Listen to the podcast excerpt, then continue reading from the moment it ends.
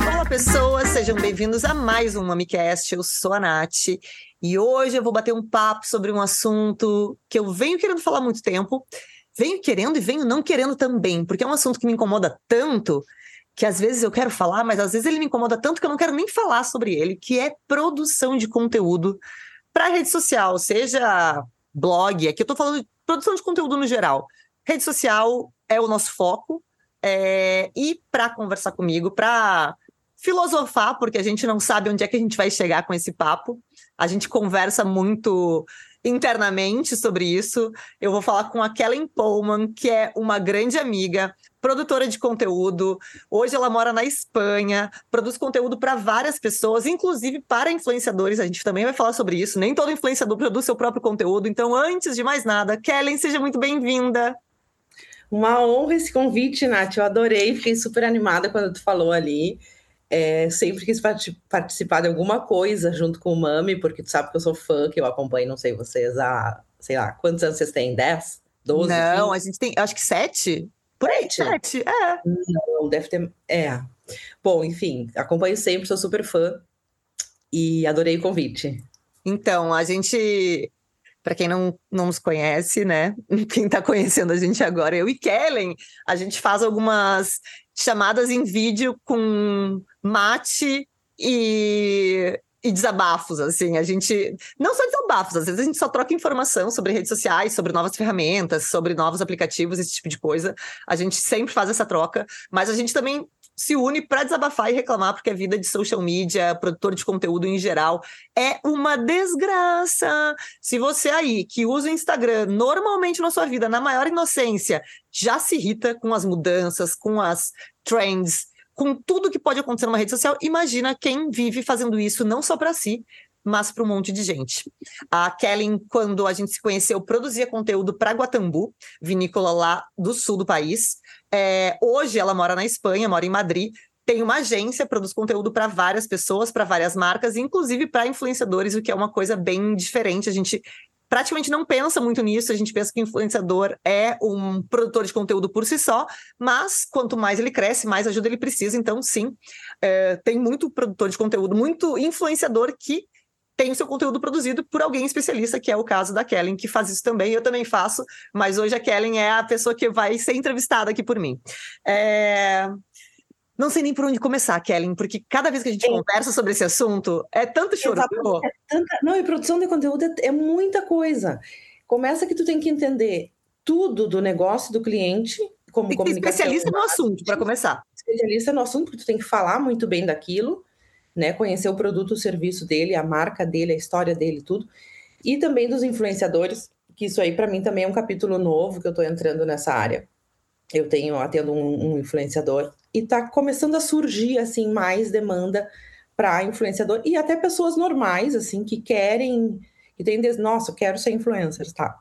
Exatamente, não é, não, é só quem, é, não é só quem é grande, muita gente é. quer começar e quer começar de uma maneira mais rápida, porque a gente sabe que é uma construção, né? Se tornar um influenciador, se tornar influenciador, vamos deixar isso de lado, porque o, o que é o, ou não o influenciador é muito subjetivo.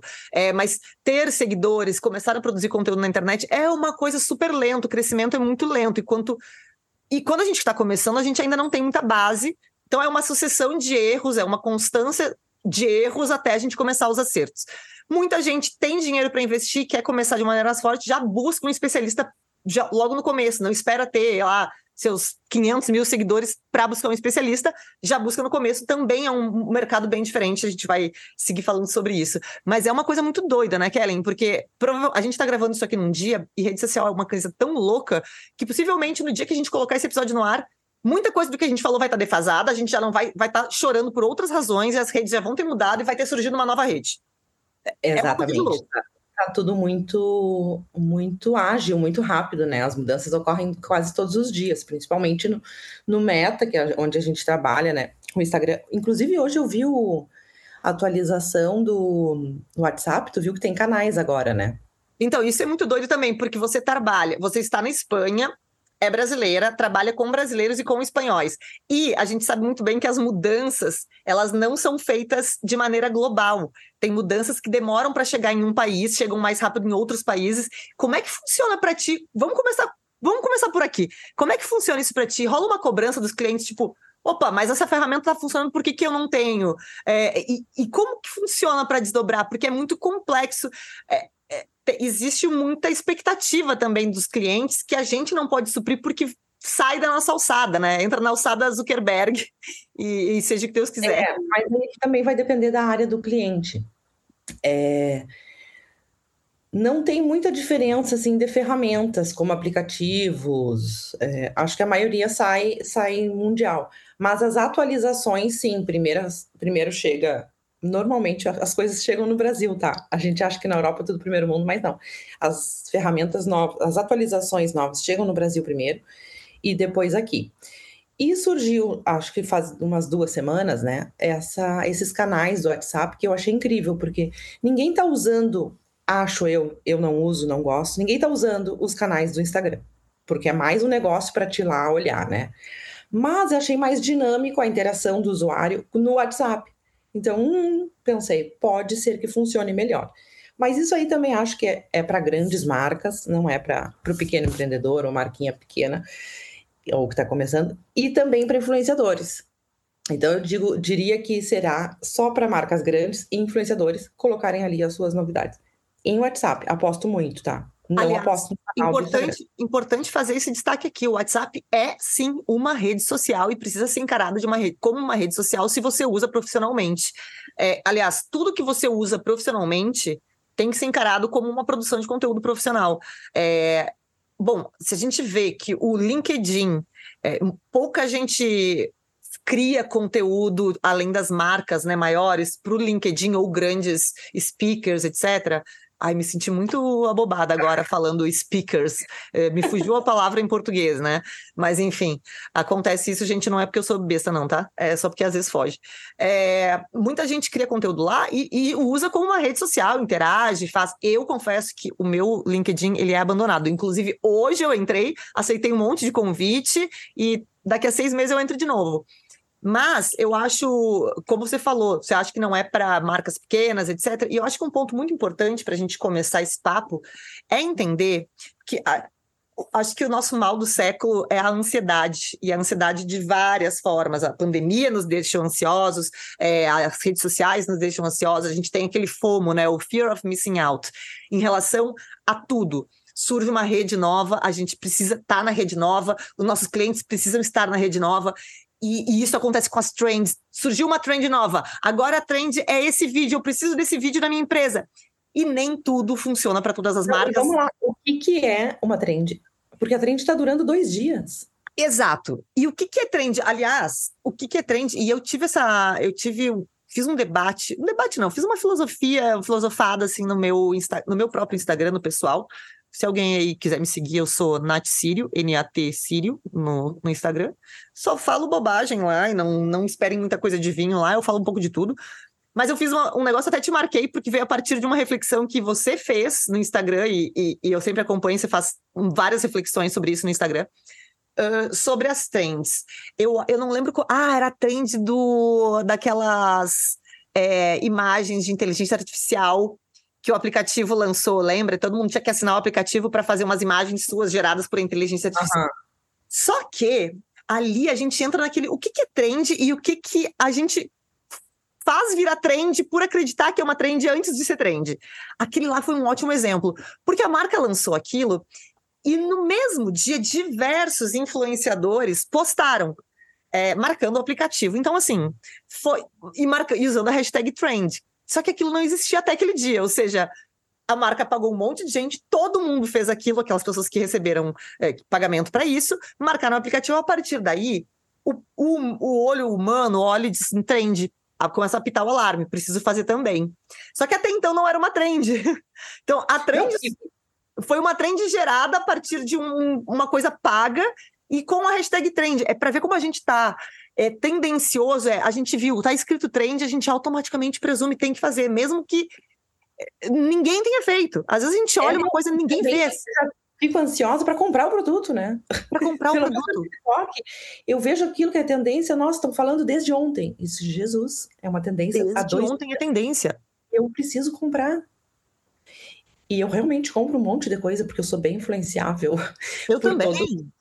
Ó, a gente estava conversando antes, a, a gente conversou agora antes de começar a gravação sobre o número de cursos online que a gente compra e não faz. Porque a gente é. fica naquele, eu preciso aprender sobre isso, estão falando sobre isso, eu preciso aprender. Eu não sei quantos eu tenho sem assistir, e talvez eu até já tenha perdido o acesso. Curso de tudo que tu pode imaginar para me ajudar na internet. Outras coisas de fora também, mas assim, é aquela coisa a gente vê, compra logo, quer fazer, não tem tempo, fica desesperado porque surgiu uma outra rede, surgiu uma outra trend. É desesperador. É, é, é a gente está ficando ansiosa. Eu já sou ansiosa por natureza, mas eu estou mais ansiosa ainda. Acho que depois da pandemia, porque é esse medo de estar perdendo algo. E daí tu não tá vivendo, né? Porque eu tô em cima do celular, em cima do computador, sempre 100% em todas as redes. E eu disse, meu Deus, cadê? Onde está a vida? A vida é depois das 10 da noite que eu desligo o, o computador em que momento eu vou viver, porque eu tenho que estar acompanhando tudo. Não, e, o dá... é esse. Quando você trabalha com a rede social, você, tá, você desligou o computador, mas você senta no sofá e aí você não dá aquela zapiada no teu pessoal mesmo, vendo o que, que as outras pessoas. Que mesmo que seja só para ver como é que estão os amigos, a família vai passar marca ali, vai passar um patrocinado, vai passar uma ideia e a cabeça vai continuar fervilhando e a gente tá sempre dentro de uma tela. É, não. E assim, a gente, como também produção de conteúdo, a gente não tem férias, não. Nunca, jamais, e nenhum Natal, Ano Novo, Carnaval, enfim, isso aí já nem existe mais pra gente. Eu mesma, eu tenho que postar sábado e domingo, em eu muitas, muitos casos. Mesmo que a gente é. programe, existem os reposts, é. existem todas elas, mesmo que você consiga programar três meses de antecedência, todos os dias tem mensagem, todos os dias tem repost para fazer, todos os dias tem stories, não dá para programar tudo. Então, assim, é. programar entre aspas, né? E até onde vai a tua sanidade, né? Porque uma pessoa precisa descansar. Eu tirei férias de um cliente agora há pouco, mas eu postei todos os dias. Eu disse, eu vou tirar férias do, resto e vou ficar só com o Instagram. Não foi férias. E sabe que eu também faço isso? As últimas férias que eu tirei foram. Foi no fim do ano passado, no ano novo. É, é aquela semana entre Natal e Ano Novo. Como foram as minhas férias? Foi assim: eu deixei a semana inteira de posts programado para todos os clientes e para o Mami. E aí eu, eu me uh, obriguei a ter um horário só, uma hora só de trabalho por dia nas férias. Então, de sábado a domingo, de um sábado até o outro domingo, eu não trabalhei, mas não trabalhei entre aspas, porque eu tinha o horário das 9 às 10 da manhã, todos os dias era respondendo cliente respondendo e-mail, fazendo repost, e só às 10 eu desligava e não fazia mais. Ou seja, se contar aí, pelo menos foram oito horas de trabalho dentro nas férias, assim. Então não. É, mas mesmo assim, né? Porque não, independente de ser uma hora, tua cabeça tá pensando. Tá pensando pelo menos preciso fazer. Ou será que não tem alguma coisa lá agora que eu saí? Importante. É, é exato. E você tem que olhar pelo. E pelo menos você tem que olhar o WhatsApp, por quê? Para alguém para ver se alguém te avisou que tem uma emergência acontecendo lá no Instagram. Se pegou fogo alguma coisa, tem uma polêmica rolando na, essa, na marca do. Essa, essa dói muito, porque eu, diz, eu tirei as, as notificações do WhatsApp, porque estava me dando, gerando uma angústia muito grande. Acho que é o, o meu WhatsApp aqui que tá. Eu achei, ó, se vocês estão ouvindo barulho de WhatsApp, eu achei que era o meu aqui, eu desliguei o meu, não sei se é o da, da Kellen, mas é isso. Quem sabe fazer ao vivo, vamos lá. É... Perdi o filme a, a, tua cabeça não para nunca, né? Tu tá sempre produzindo, mesmo que tu tenha colocado esse tempo aí. Mas eu fico pensando assim, e, e de noite, o tempo inteiro, em o que, que eu posso oferecer mais, o que, que eu posso pensar, o que, que eu posso criar. Nossa, isso aqui é uma referência, salva referência. Por mais no tempo livre que eu esteja, e eu tô no Instagram, eu tô lá Exato. no Explorar, e eu tô vendo referências para os outros, eu tô salvando nas pastinhas. Ou seja, isso é trabalho, eu tô trabalhando. E aí eu fico pensando, onde vai minha sanidade? Em que momento eu vou relaxar 100% e não pensar, em pensar na vida? No céu, na lua, nas estrelas, nas coisas. O que está acontecendo no mundo? Eu vou viver. Eu não, sinceramente, eu tô preocupada. É muito doido. É... Até eu não sei se o nome do podcast será esse mesmo que eu tinha te falado, mas eu imagino que vai ser que é o Burnoutinho vem aí, porque quem tá. E aqui a gente está falando especificamente sobre produção de conteúdo, é, mas eu imagino que é um problema que acontece em muitos lugares, especialmente com a questão do, do trabalho uh, do home office, claro que ele nos ajudou de muitas formas, ele nos dá mais, nos tira do tempo de trânsito, especialmente para pessoas que trabalham muito distante, voltam, etc. Mas ao mesmo tempo ele não te desconecta, né? Ele te deixa com a obrigação de estar sempre parcialmente online, pelo menos para responder. É, e o burnout veio e ficou famoso, né? As pessoas, aquele, o famoso surto. É, o famoso surtei, não consigo mais fazer nada, travei, quero trabalhar, só consigo trabalhar chorando. Eu passei por isso duas vezes durante. Uh, na verdade, a primeira foi antes da pandemia. Não, nunca falei sobre isso aqui, passei por, por isso logo que eu me mudei para São Paulo. Acho que no meu terceiro mês de São Paulo eu passei por um burnout bem complicado. Eu estava sozinha em São Paulo, o Thiago estava no Rio Grande do Sul, então eu estava fazendo a minha parte na empresa, ele fazia dele, só que as coisas presenciais todas eram por minha conta. Então eu precisava fazer as reuniões presenciais mesmo para a parte do Thiago, que o Thiago é responsável na agência pela parte de criação. Eu precisava ir nas reuniões presenciais mesmas do Thiago e depois fazer uma reunião com ele para repassar eu entrei num modo de surto que chegou um momento que, quando eu percebi que estava mal, eu acordava e sabe quando você abre o olho e diz: Não acredito. É, é realidade. Tipo assim, tava tão bom o sonho. Você acorda e diz: é, Esse é o meu mundo mesmo. Eu começava a chorar, eu sentava no computador chorando. É, eu brincava com a Gabi Frisão, eu falava com ela todo dia e dizia: Ah, hoje eu só chorei uma vez. Hoje eu chorei duas uhum. vezes. E, e a gente faz piada disso porque tá todo mundo meio na merda. Mas é horrível é horrível a sensação de, tipo, pa paralisar e travar, olhar para um computador, chorar e dizer não tenho que fazer, vou ter que trabalhar, tenho, tenho que continuar. E, a, e essa parte tecnológica de não desligar, mesmo quando a gente desliga, eu acho que é uma das maiores causas disso. E eu sinto. Eu, eu fiz muitas coisas sem pensar muito, e eu fui percebendo depois de estar tá fazendo. Sabe aquela coisa, você só se dá conta depois que você já fez que era esse o problema? É, eu criei alguns hábitos, não são nem hábitos, são vícios que me fazem desligar. É, não desligo 100%, tá? Porque segue sendo no celular ou no tablet, que é jogar joguinhos idiotas, tipo Candy Crush Nossa, da vida. Eu também eu jogo Candy Crush para relaxar. É isso, eu a sensação é eu preciso de uma coisa absolutamente estúpida que não faça pensar, que seja aleatório, que tenha um monte de estímulo, assim, só, ah, ganhei aqui, pum, pula foguinho, explode coisa. Eu achei que era uma coisa minha, meio idiota, né? Nunca falava com ninguém. O Vini Santiago, que você conhece, sempre que ele tá aqui na casa, aqui em casa, ele tá muito concentrado. Eu chego perto, eu vejo, é Candy Crush. E um dia eu conversei com ele sobre isso e ele falou exatamente a mesma coisa. É a única coisa que me faz desconectar do planeta. Aqui é um momento que eu não estou pensando, porque se eu olhar o Instagram, mesmo que seja olhar o Instagram de gastronomia, eu tô pensando, porque, ah, eu tô procurando uma receita, mas eu achei legal esse vídeo, esse formato que o vídeo foi feito. Eu, hum, achei legal a forma como essa menina escreveu esse conteúdo e essa fonte que ela usou. E a gente uhum. começa a pensar. E no joguinho eu não penso em nada. E aí eu fui conversando com mais gente e eu descobri uma legião de adultos viciados em jogos idiotas. Candy Crush, Fazendinha Feliz, um monte de coisa. E todos disseram a mesma coisa. É para eu desconectar. Tudo bem, a gente está desconectado ainda usando um dispositivo eletrônico, mas é uma coisa que. Não sei se reparou que quando está jogando, nem a hora aparece na tela do celular. Não dá para ver. Não dá para ver. notificação, é. Não tem notificação, não tem horário. Eu consigo. Não é que eu fique com a cabeça livre quando eu estou jogando ali. Eu faço algumas pausas durante o dia, umas três, quatro pausas, fico assim no, no, no joguinho e eu consigo pensar na minha vida pessoal. Eu não fico exatamente com a cabeça livre. Aí eu penso, nossa, tem que ir no supermercado, tem que fazer tal coisa, não sei. Claro, é, não desligo total. Mas enfim, dá um, pelo menos eu consigo sair do trabalho. É, vamos voltar lá que eu tinha postado essa semana os meus stories.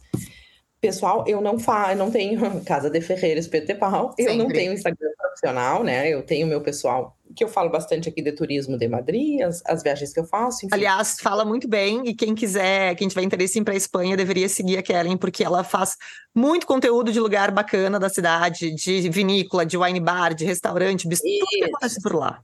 Segue lá, eu tô sempre dando umas saidinhas e, e tô postando. Mas, de vez em quando, eu fico é, na, meio que na obrigação de alertar os, as pessoas, meus seguidores, meus, meus amigos, sobre essas reflexões aí que, que a Nath começou falando o podcast. E essa semana eu postei, era um print de algum, de algum, de alguma página, nem lembro mais o que que era, mas sobre a urgência, a urgência das coisas e a prioridade das coisas. É realmente urgente? E esse post fez um, um é, filosofou assim, urgente é a morte urgente é a, um filho que está passando fome, um urgente é tal coisa. Então, eu achei muito legal porque eu tenho clientes que me dizem no WhatsApp, esse post é urgente. E é para a gente parar e pensar mesmo, realmente o post é urgente? A prioridade da minha vida é fazer esse post em dois minutos? A vida vai parar se eu não fizer esse post? O que, que vai acontecer se eu não fizer? E essa palavra de, de, urgente, depois da pandemia, eu criei um pouco de pânico, porque tudo era urgente naquele paro que a gente teve, né, de, de não sair de casa e tal. Urgente era a morte naquele momento, né? E aí eu fiquei, me dá essa palavra no, no WhatsApp, com todo mundo, meus amigos, família, enfim, é, é urgente, me dá uma taquicardia. É bizarro, né? Eu até peço aqui para quem está me escutando que não me mande palavra urgente, porque me dá um mal-estar. Não, é, é e todo mundo está sofrendo com essa. E é uma ansiedade que ela, ela se transforma em física. Ela, ah, muita gente desenvolveu crise de pânico, crise de ansiedade muito grande. E eu estou falando de, uh, uh, com conhecimento de causa, porque tem pessoas muito perto da minha vida mesmo, com crises de pânico é. quase mensais, quase mensais por causa de muitas coisas relacionadas a trabalho é, e, a, e a urgências. E, e, aí, já que você trouxe esse assunto da urgência, é porque são muitas reflexões em torno da urgência. Primeiro, o que, que é urgente? Hum. E segundo, por que é urgente? Porque às vezes as coisas até podem ser urgentes, não urgentes, mas assim, muito importantes que tenham que ser feitas hoje. Mas existe uma coisa que me incomoda, que é a transferência de responsabilidade. Exato. Quando você tem, vamos a, já que você mencionou cliente que falou urgente. Quando você tem um cliente, uma, vamos lá, sei lá, um, uma loja de, de chocolate, que sabe que todos os anos existe o dia do chocolate, tá, quer fazer uma ação no dia do chocolate, não se programou para isso. Chega no dia do chocolate, a pessoa diz: criamos uma campanha agora e você tem que fazer um post para ela agora, para botar no ar agora. Essa responsabilidade, ela não é sua, porque o dia do chocolate acontece todos os anos. Uma empresa que vai fazer uma ação comercial deveria ter se planejado antes e alguém deveria ter passado hábil para que você criasse esse post. Você, não foi feito. Aí a responsabilidade da pessoa, da empresa, ela é jogada no colo de quem? Da agência, do produtor de conteúdo e diz agora é com você. E sabe que é o pior? A gente sabe disso e ao mesmo tempo a gente faz por vários motivos. Um, a gente não quer perder cliente. Dois, que eu acho que é o pior de todos, é, é a, é a, própria ansiedade. A gente sabe que não é responsabilidade nossa, a gente sabe que devia ter sido feito antes, a gente sabe que não foi a gente que atrasou, mas mesmo assim, a gente não quer que o nosso cliente fique sem aquele post importante de chocolate no dia do chocolate, já que é uma loja de chocolate, mesmo sabendo que não é nossa culpa, mesmo sabendo que não é nossa responsabilidade. A nossa ansiedade nos faz fazer de qualquer maneira e, e puxar a responsabilidade para a gente. Então é muito doido o quanto a ansiedade mexe com a gente, com a nossa, com a nossa cabeça e com a nossa forma de trabalhar. Porque essa ansiedade, essas urgências são uh, geradoras de mais ansiedades e urgências, porque quando a gente está com uma pauta organizada, com a programação bem ajeitadinha e surge uma urgência, o que ela faz? Nos tira do eixo, né? Nos tira, tira. da programação, nos faz bagunçar toda a nossa agenda. E bagunçando a nossa agenda, coisas que poderiam estar organizadas se tornam desorganizadas. E aí vira uma semana de ansiedade, não só um dia de ansiedade. É muito doido, yeah. né? E, e, o trelo todo do avesso, né? E foi um bom ponto esse dia do chocolate, porque eu tenho pavor das tais datas comemorativas. Gente, claro, eu estou aqui há bastante tempo já na Europa que não tem muito isso. Acho que o Brasil é muito mais comercial e mais avançado também na parte digital de, de redes sociais. Aqui, óbvio que é também, não, não quero menosprezar, mas o Brasil é muito mais rápido na questão comercial. Vou vender, vou vender, vou vender agora e vou utilizar o dia da pizza, o dia do chocolate, o dia da, da puta que pariu para vender qualquer coisa. Só que tem datas, gente, vamos lá, que é, é, totalmente desnecessário. O dia do, sei lá, do sabor do milho. É umas coisas muito aleatórias que existem. Sem contar, aí... Kellen, que falando nisso, além de datas serem aleatórias, maioria das datas. E aí virou uma piada minha do Umami, que eu faço piada com todas as empresas que fazem post de data na data errada. Porque as pessoas, elas não fazem um planejamento de data, elas fazem na urgência. Elas veem o concorrente, postou, caramba, hoje é dia disso, e fazem ah, post também sem conferir. Então, Principalmente das uvas, né? As datas, das uvas. das uvas. Eu adoro. Eu não acredito. Ah, e, e, eu tô fazendo isso há uns três anos, tirando sarro mesmo, dizendo: Oi, gente, vim aqui rir da cara de vocês de novo. E aqui não é sobre pessoa física mesmo. Estou falando sobre empresa que tem uma equipe que é responsável apenas por isso, por fazer essa questão comercial, essa questão digital. E aí fazem post de data especificamente porque vira o vizinho fazendo. E o vizinho fez na data errada, aí a pessoa, no máximo, põe no Google e aparece um post de blog lá no primeiro topo. Ah, é hoje mesmo. E não é. se dão conta que nem o post estava certo, que nem o, o blog estava certo. Não digitam para descobrir. E assim, ó, já vou dando um alerta aqui para quem está me ouvindo pela primeira vez. Eu vou rir de você sim, se você fizer errado, porque eu faço isso todos os anos. Eu aviso todos os anos as datas certas. Eu já fiz um calendário do Mami, inclusive, com as datas certas deveria fazer esse ano, o pessoal pediu muito. 2022 a gente não fez. É, 3 a gente não fez, talvez eu faça para 4. E lembrando que as datas das uvas variam. São móveis, datas móveis. O pessoal sabe do carnaval todo ano, né? Carnaval muda todo ano e todo mundo acerta na hora de pular carnaval. Data de uva, a maioria é a mesma coisa. Lembrando que datas de uvas, quase todas não foram criadas no Brasil. A maioria delas foram criadas nos Estados Unidos e a maioria delas está relacionada a feriados americanos. Por exemplo, é, datas que são na primeira quinta-feira pós-Labor Day, etc. Quase todas são assim. Então, é preciso pesquisar. E é uma trabalheira pesquisar, sim, é, mas assim, é uma pesquisa que você faz uma vez só, anota e no ano que vem você faz, já está lá, já está anotado por você. Mas essa, essa urgência, né, além de tem que fazer porque o vizinho fez. E por que fazer? Quando, sabe o que, que, me incomoda? E aí, é, me incomoda para tudo, assim, para mim também, no Mami é, a gente acaba ficando refém de tudo que a gente vê que está sendo postado, seja trend ou não, seja post de dia de uva. Se meu vizinho postou, tem que postar. Se meu concorrente postou, tem que postar. Se meu semelhante postou, tem que postar. É, e aí, a, e aí eu quero entrar no, no, ponto da trend, que você falou da trend, e, e, eu acho que a trend é um bom assunto. Por que, que a gente tem que seguir a trend? Quando que a gente tem que seguir uma trend? Porque às vezes faz sentido. Então, vou, vou, vou lançar essa para você. Quando é que você acha que uma marca deve seguir uma trend? E qual é o, o, o método de ação aí? Porque eu não vou te dar uma resposta, porque eu acho que depende muito, muito, muito do tipo de negócio do cliente, do tamanho do negócio do cliente.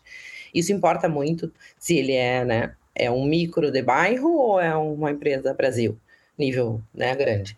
Então depende muito mas, assim, dá para surfar na onda todo mundo, dependendo do nível da, do que, que tu vai falar, do que, que tu vai mencionar da, da trend. Eu acompanhei meio por cima agora. A, não sei se pode falar marca aqui.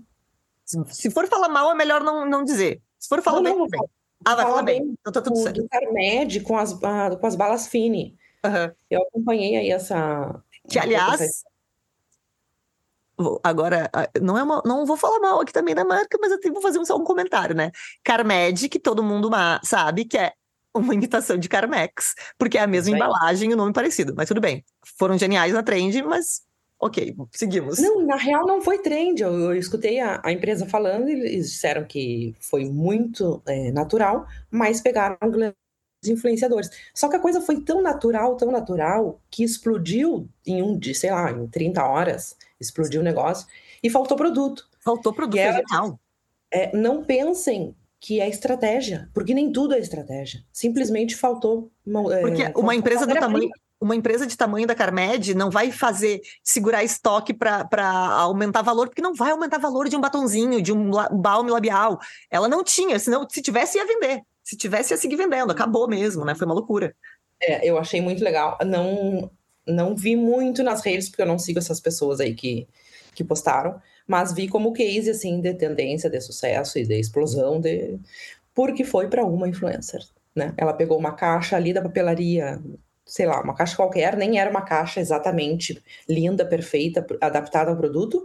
Ela foi na papelaria, pegou qualquer caixa, enviou o produto para a influencer, influencer na mesma hora postou de forma muito natural, não tinha texto, não tinha briefing, não tinha agência envolvida, foi tudo muito orgânico e super funcionou. Então, é, deixo aqui meio que a ideia dos pequenos também não pensarem tanto, não vê, não pensa tanto em estratégia e daqui a três meses vai acontecer outra coisa. Não, só simplesmente faz e de forma simples para ver se vai acontecer. Pode não acontecer. A gente cria uma expectativa enorme nas coisas e ela fez, a, o fez de forma tão natural, então vamos ver se ela vai gostar mesmo. E explodiu sem, sem penso, sem agência, sem o marketing envolvido, né? Sem a comunicação. Aliás, Bom, enfim, é uma boa maneira de contabilizar a influência, né? Porque o que, que é influência? O que é influência? O, o, influência é ter o poder realmente de influenciar pessoas, de, de, de passar uma sensação de, uma, de que aquilo é tão bom, tão legal, tão gostoso, que outras pessoas precisam deixar as pessoas com vontade de ter aquilo também. E isso é influência, e pode acontecer em todos os tamanhos de perfis.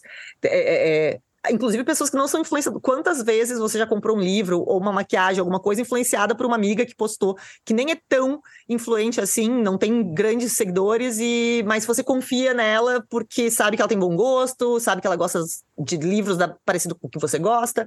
Então, é, é uma.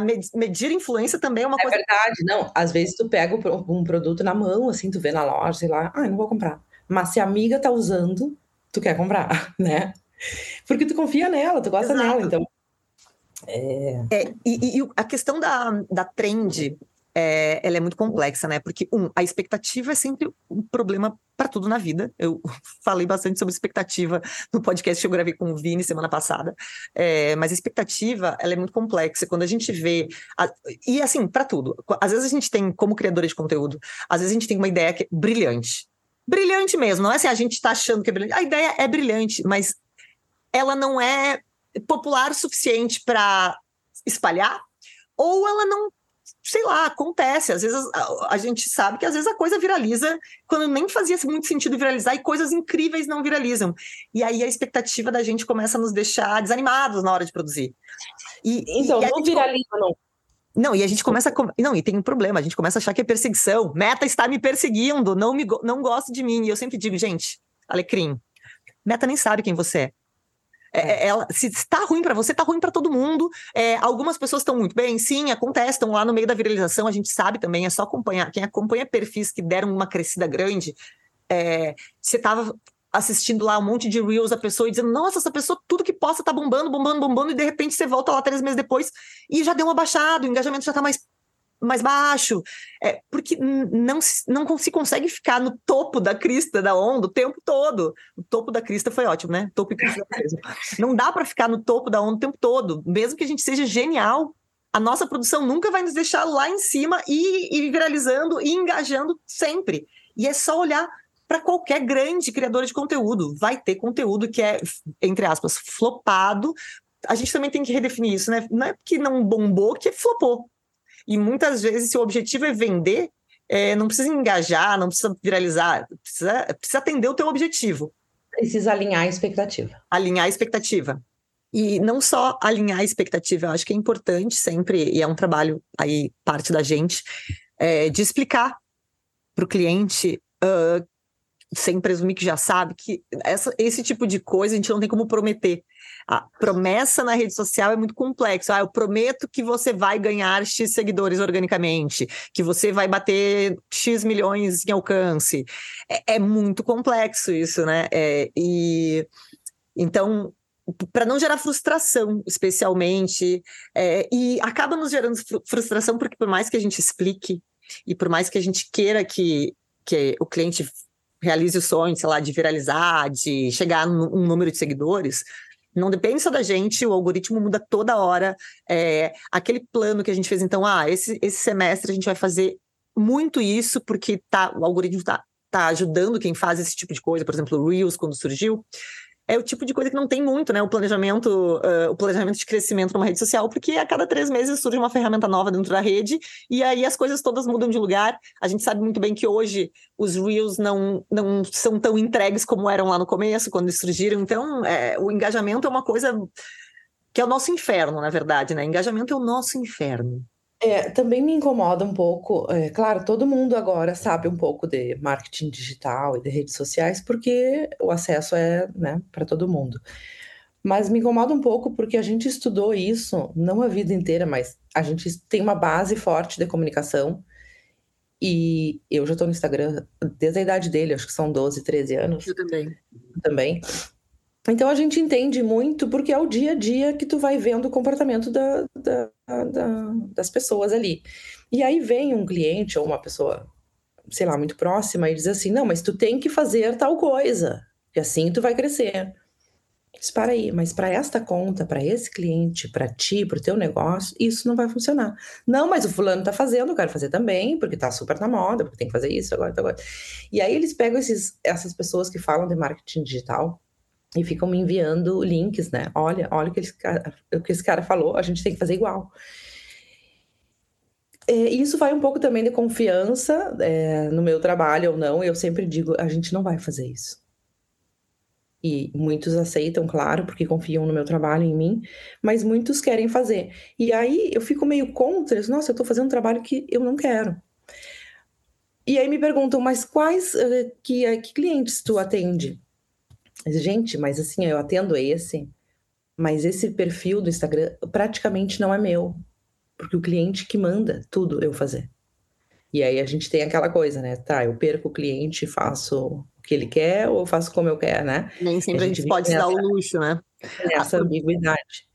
Porque tem e... essa coisa de, de, de, entregar um trabalho que você não está orgulhosa, que você não faria, que você não acredita, mas você entrega porque é uma exigência do seu cliente. E a gente, infelizmente, não tá no momento, eu pelo menos, de ficar me dando ao luxo de, ah, beleza, vamos fazer. E às vezes até para não se estressar tanto, porque não adianta é. que o debate vai ser perdido. Não faz, é, porque senão vai ser uma discussão muito longa. E a questão do algoritmo, que tu fala de alinhar a expectativa, às vezes a gente cria um vídeo tão legal, tão bonito, um post tão bem produzido, bem escrito e tal, e ele não performa. Né? A gente Aliás, gera uma grande nisso. Eu te diria que é, parece quase Lady Murphy, parece que quanto melhor o conteúdo, mais bem produzido, menos a chance de viralizar. São as coisas mal feitas, estúpidas e sem pensamento nenhum que viralizam. E eu, no Mami, o post que mais viralizou, o único que passou de milhões de visualizações, foi um post de nove segundos, eu com o celular na mão, sem maquiagem, sem nada, falando uma frase besta, uma, uma, uma piada. As coisas é, com produção, as coisas com produção, com conteúdo foda, que eu pesquiso, que eu edito, que eu. vão ali meia boca. Uhum, são os mais simples, exatamente. Eu já também já tive posts bem grandes com milhões, porque foi um viralizado sem querer, totalmente aleatório, é, simplérrimo, de poucos, pouquíssimos segundos, e geralmente foi uma foto até, com uns inscritos assim que, que virou um vídeo. É, eu quero te perguntar o que que tu faz de diferente, se tu tem alguma coisa, para para não sei, para aumentar os números. Eu fico bastante, sou bem uma freak assim dos números, eu fico olhando muito todos os insights ali do Instagram, sempre o tempo inteiro, para ver se tá bem, se tá indo ruim, apago, edito, o que que eu faço. E minha única técnica assim para todos os clientes sempre antes de postar é ficar alguns minutinhos naquela conta. Então, eu vou dando uns likes ali, vou olhando os stories, é, manu, fazendo a manutenção é, de estar presente na conta.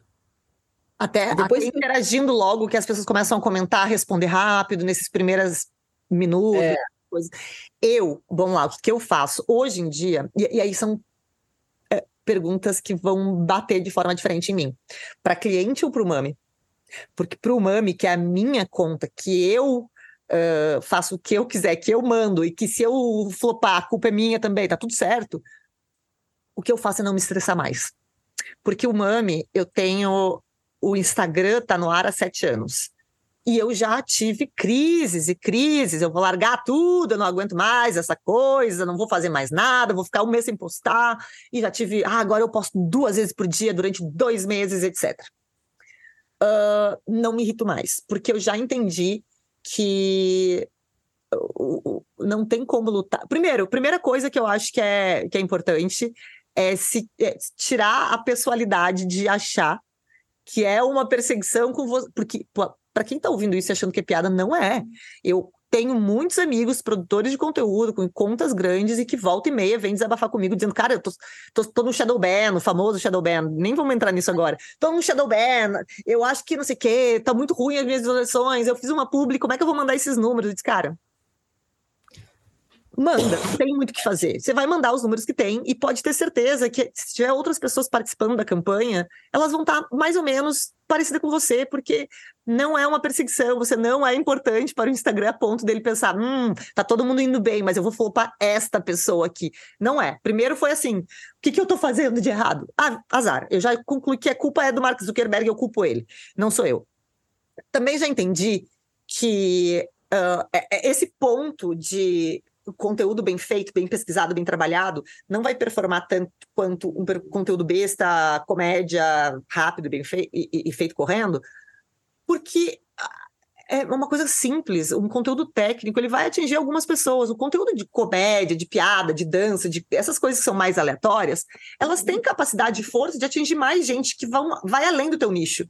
Então, assim, quando eu faço uma piada sobre o mundo do vinho, eu não atinjo quem é super especialista em vinho, eu atinjo eles e atinjo a minha mãe, que gosta de beber vinho e acha engraçada, vou ficar sem vinho, eu vou ficar louca. Entendeu? Então, assim, eu já entendi que quais são os. Acho que esse é o ponto importante. Quais são os conteúdos que você faz que funcionam muito bem, que performam muito bem, e quais são os que não performam. E não abrir mão de nenhum dos dois. Entender quando você precisa usar cada um com que frequência usar cada um. Por que, que eu vejo? Eu vejo, por exemplo, é, um Instagram que esses tempos eu estava analisando, que tem números muito bons, visualizações muito boas, e um conteúdo extremamente repetitivo. Todo uhum. conteúdo é igual. É a mesma coisinha ali sendo feita, é a, é a mesma coisa. Igual. O número é sempre igual, funciona sempre. Mas aí eu vejo até que ponto a marca que está ali no meio daquilo tá aparecendo. Ou as pessoas estão vendo só porque gostam daquele, daquele formato de conteúdo. Porque quando. É, eu fiquei olhando muito a conta, assim, todos os números. E eu vi que sempre que a pessoa tentava sair do formato e postar, sei lá, um vídeo de viagem, uma coisa assim, flopava demais. A gente. Tô falando de assim, de cair de visualizações de 500 mil views para 5 mil views. Caía demais. E aí eu pergunto, é, aí a pessoa devia não postar esse conteúdo? A minha resposta é devia sim devia sim seguir postando esse conteúdo que sabe que vai flopar. Porque eu acho que é, eu não trabalho apenas para que as pessoas deem like, eu trabalho para ensinar. Tem, qual é o teu objetivo? E até quando você pensa em marcas, tipo, ah, se eu postar isso aqui vai dar muito mais resultado e as marcas vão ficar mais de olho, nem sempre. Porque quando você encontra a fórmula do que dá resultado, ela vai ser copiada. E você vai ter um conteúdo igual a muitas outras pessoas. E a gente vê que as marcas, a gente está demorando, mas está saindo da, da, da, daquele momento em que era apenas o número. As marcas, sim, ainda se preocupam com o número, ainda querem saber quantos seguidores, quanto, ou, querem isso, mas já estão uh, especializados o suficiente, tem pessoas especializadas o suficiente para avaliar se tem uh, fit com a marca, um, um influenciador ou não só quanto, quanto ela traz. Por isso que a gente vê tanto o crescimento de micro-influenciadores, que tem muito mais fit com a marca. Não é só pelo, por quanto vai custar o post. Muitas vezes tem micro-influenciadores que cobram muito mais do que influenciadores enormes que não sabem como cobrar, justamente porque estão engessados num conteúdo piada, piada, piada, ou dança, dança, dança, ou sei lá, seja o que for que a pessoa faz. Uh, e aqui o, que eu tô falando não é falar mal do conteúdo que é piada, ou falar, porque eu sigo vários desses, que inclusive volta e meia eu entro e fico assim, ó, só rindo do conteúdo de uma pessoa e, e assistindo vídeos e me divirto muito. Mas o que eu digo é a repetição de conteúdos muito semelhantes, ela sim pode trazer muito engajamento, mas ela te deixa preso para outros trabalhos e porque a gente também muda, a gente também cansa de produzir as mesmas coisas. Eu já cansei de produzir várias coisas que eu produzia com frequência que eu não quero mais. Eu quero dar uma mudada. A gente vai mudando a nossa cabeça também. Quando a gente se ingessa, fica muito difícil sair. Quando você faz uma coisa diferente, você perde muito seguidor, você perde muito engajamento. Então, assim, eu acho muito ruim se, se engessar num formato só, num tipo de conteúdo só, e não é num tema. Porque eu falo de vinho. Eu tô ali dentro desse tema, mas se engessar no formato. Por exemplo, eu faço meus guias de uva, eles sempre vão muito bem. Se eu quisesse que fosse todos os dias bem, eu poderia fazer todos os dias guias de uva, mas que saco que seria o meu conteúdo e que saco que seria o meu trabalho fazendo todo dia a mesma coisa. Então, assim, primeiro ponto para mim, tá? E tudo isso, de novo, falando do Mami. tento, e não foi um trabalho fácil, não foi um trabalho rápido, desconectar e, e, e não pensar que é uma perseguição a mim e não me frustrar, é, apesar de frequentemente me frustrar ainda, porque a gente cria expectativa, mesmo que eu diga aqui, ah, você não deve criar expectativa, a gente mesmo cria. Caso de Ferreira Pau, tá todo mundo zoado da cabeça. A gente cria e a gente se sofre, a gente sofre quando não vai bem aquele conteúdo que a gente queria. Mas eu tô cada vez melhor nesse ponto, assim, cada vez sofrendo menos, e dá azar, não foi bem, azar. Vou postar amanhã um que vai, que eu já sei, sabe? A gente meio que já sabe. Então, assim, é isso, é um equilíbrio, eu acho que é importante eu acho que para nossa saúde mental, especialmente, é muito importante que a gente crie conteúdo quando é para gente, né? Porque para cliente a gente não tem muito essa liberdade, que, que, que nos faça feliz.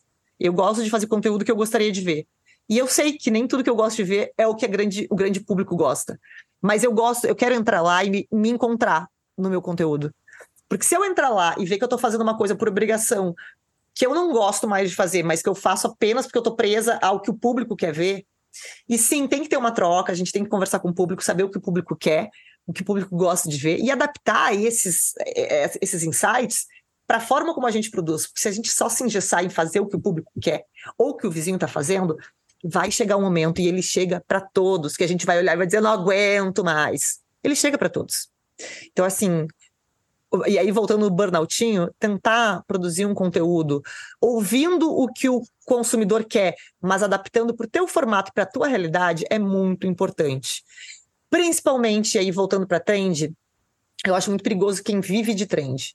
Quem você entra e aconteceram três trends na semana, a pessoa fez os três posts da trend. O que, que, que, que, você produz além de trend? Uhum. Sabe? O que, sobre o que, que você faz, sobre o que, que você fala além de trend e uh, também o que, que você faz com toda esse, essa gente que chega. Porque uma coisa que a gente vê, e quando você viraliza pela primeira vez, você vê, é viralizar não é tão legal assim. Porque é quando chega o hater. É quando chega aquela pessoa que às vezes nem te segue, mas vai lá te xingar por nada. Vai te xingar. É, não, e também ele, e chega uma caralhada de gente que tu não quer, né? Tu não precisa, porque aquela pessoa não vai comprar. Ah, e o problema de chegar uma caralhada de gente que não compra e não engaja, e isso também é um grande problema. Existe uma grande, uma grande queda pós-viralização se você não viraliza logo em seguida, que é, chegou, ah, viralizou, chegou 10 mil novos seguidores.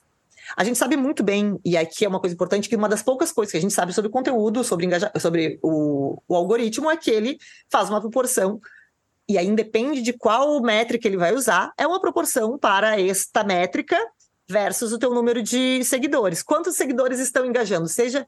E aí, aqui, pode ser visualização, pode ser compartilhamento, etc. Quando você ganha um monte de seguidor de uma hora para outra, e esse seguidor gostou daquele engaja, daquela bobagem que você fez, que viralizou, mas todo o seu resto, ele não, ele, ele não tem conexão, ele não está interessado em comprar o seu produto, ele vai parar de engajar, e aí você vai ter um monte de seguidor morto. Aquele seguidor que a gente. quase o seguidor fantasma, que ele está lá, ele, ele gera um número de seguidores, mas ele não gera número no engajamento. E aí a sua taxa de engajamento vai cair. Porque antes você tinha, vamos lá, vamos fazer um número bem idiota. Ah, você tinha 100 mil seguidores e 10 mil contas engajadas. Você mantém essas 10 mil contas engajadas, mas você passou a ter 150 mil seguidores. Seu, seu engajamento caiu que agora é. essa proporção está muito diferente. É importante a gente deixar claro, então, que. Nossa, eu sou super a favor desse pensamento aí. Que nem sempre ganhar muito seguidor é legal. Que ah, muitas vezes não é legal. Não é legal, porque vai cair teu engajamento, as pessoas que realmente te compram ou que te seguem e gostam, que engajam, é, não vai aparecer mais para elas, porque entrou muita gente. E tá só, no, tá só aparecendo um número. É, é um pouco meio estético, porque tá só lá. É o que chama de métrica do ego, né? Métrica do ego, exatamente. E a métrica do ego, ela nos ferra nesse sentido, porque é, é, exatamente, você tocou num ponto importante. Primeiro, quem chegou no seu perfil, se você é uma loja, é, é o seu público comprador? E aí, e aí eu já vou lançar mais uma antes de te deixar discorrer sobre o assunto, que quando a gente fala em trend, são coisas de moda. Pode ser uma piada, pode ser um videozinho engraçado. Geral, geralmente as trends estão umas coisas engraçadas, né? A gente pode pegar tudo que foi trend durante o ano, a gente puxa lá, 80% é piada, coisa, vídeo engraçado. E a gente sabe que isso engaja super. É só ver um, os comediantes, eles têm um engajamento enorme. É, o problema é o seguinte: qual, qual é o teu perfil de público e qual é o perfil da sua empresa? Porque é muito estranho para uma empresa. Eu, quando vejo uma empresa que é super séria e se vende de uma forma super séria, tem uma persona muito séria. E aí faz uma trend. piada. Sim. Por que, que acontece? O seu seguidor é super sério e aquele conteúdo é feito para aquele seguidor super sério. Aquele seguidor olha e diz: Nossa, que bobagem, vou dar um follow. E aí chegam seguidores, um monte de outros. A, a marca não pensa nesse que deu um follow, porque, aliás, chegaram um monte, né? Só que esse que, dava, que deu um follow comprava. Uhum. Você perde, você acaba criando uma desconexão. Quando é só uma vez, vai. Mas quando você começa a repetir isso, você acaba desconectando daquela pessoa que te seguia e que, ué, a marca mudou tanto assim, acho que ela não conversa mais comigo. Mas ela ainda não conversa com esse novo seguidor. E aí ela fica num limbo sem entender o que, que aconteceu. Por que, que minhas vendas estão caindo e meus seguidores estão aumentando? O que está acontecendo aqui? E aí começa a explodir para o comercial, explode para o marketing, todo mundo, todo mundo se ferra.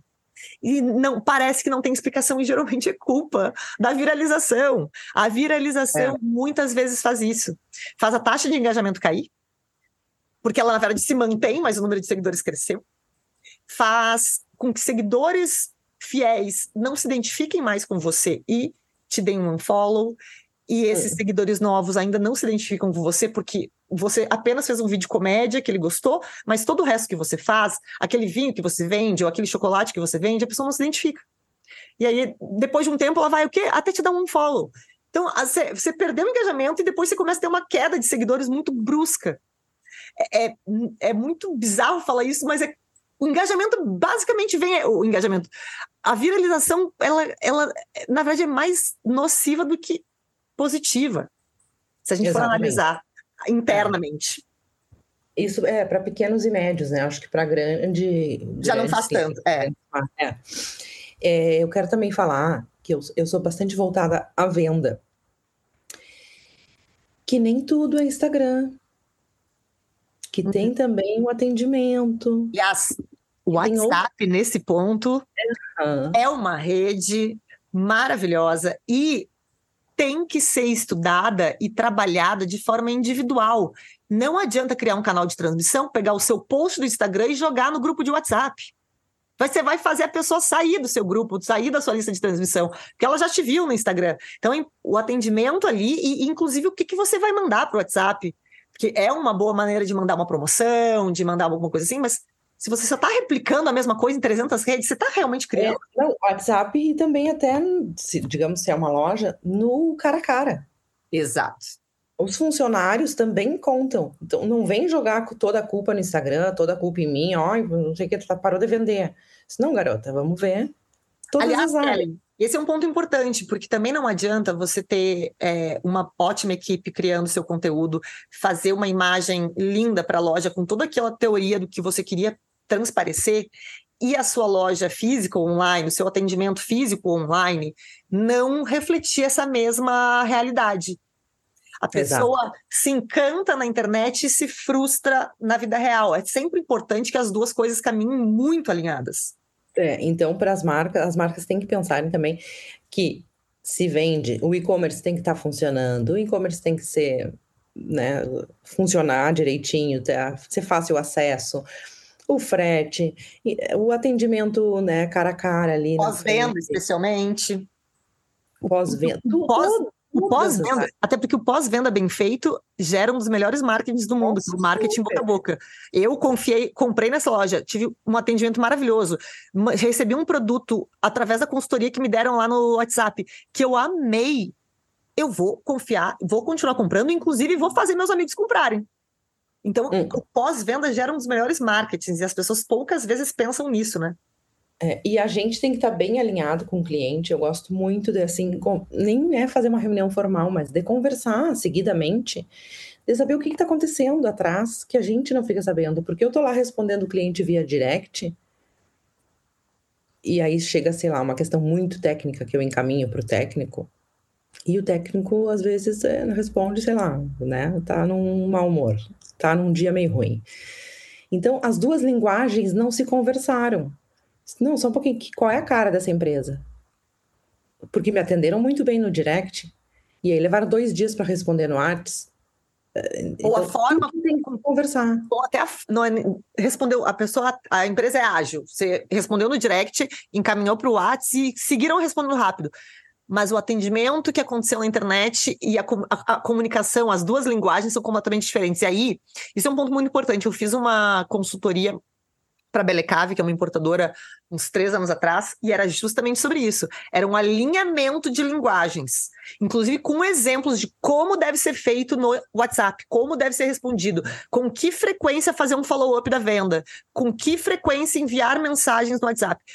E, e, e eu não faço esse atendimento de WhatsApp, eu faço o de rede social, mas fiz uma consultoria para eles, para que eles pudessem usar tudo que estava sendo feito na rede social também no atendimento uh, pessoal, por telefone ou no WhatsApp, porque senão as coisas não se as coisas não conversarem, também não adianta. É, é aquela é, coisa. Eu já fiz um treinamento com os funcionários de explicar, trata ele pelo nome.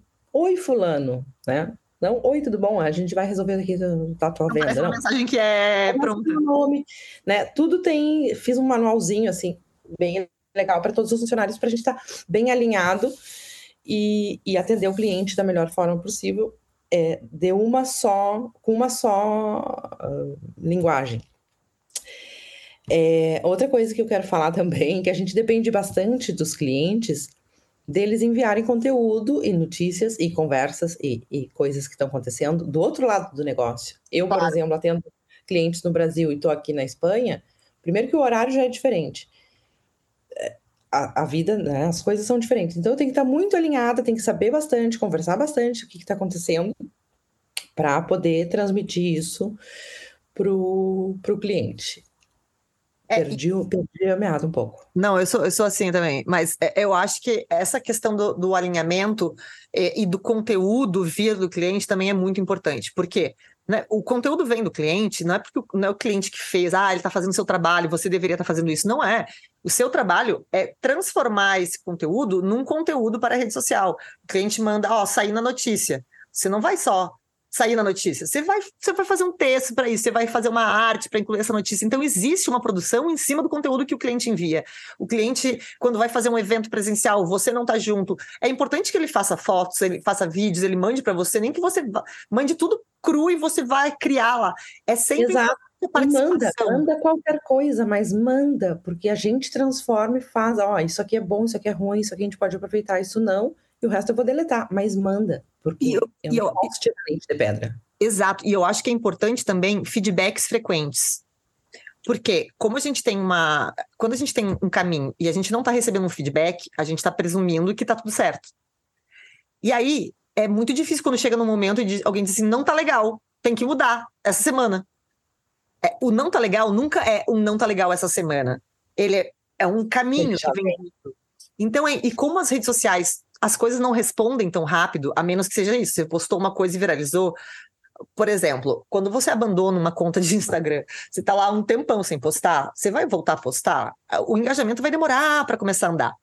Então você sabe que é um processo, você vai levar ali um mês criando todo dia, sendo paciente, colocando conteúdo bom e não tendo nenhum retorno, até você voltar a, a, existir para o, o, o, algoritmo, porque você ficou parado.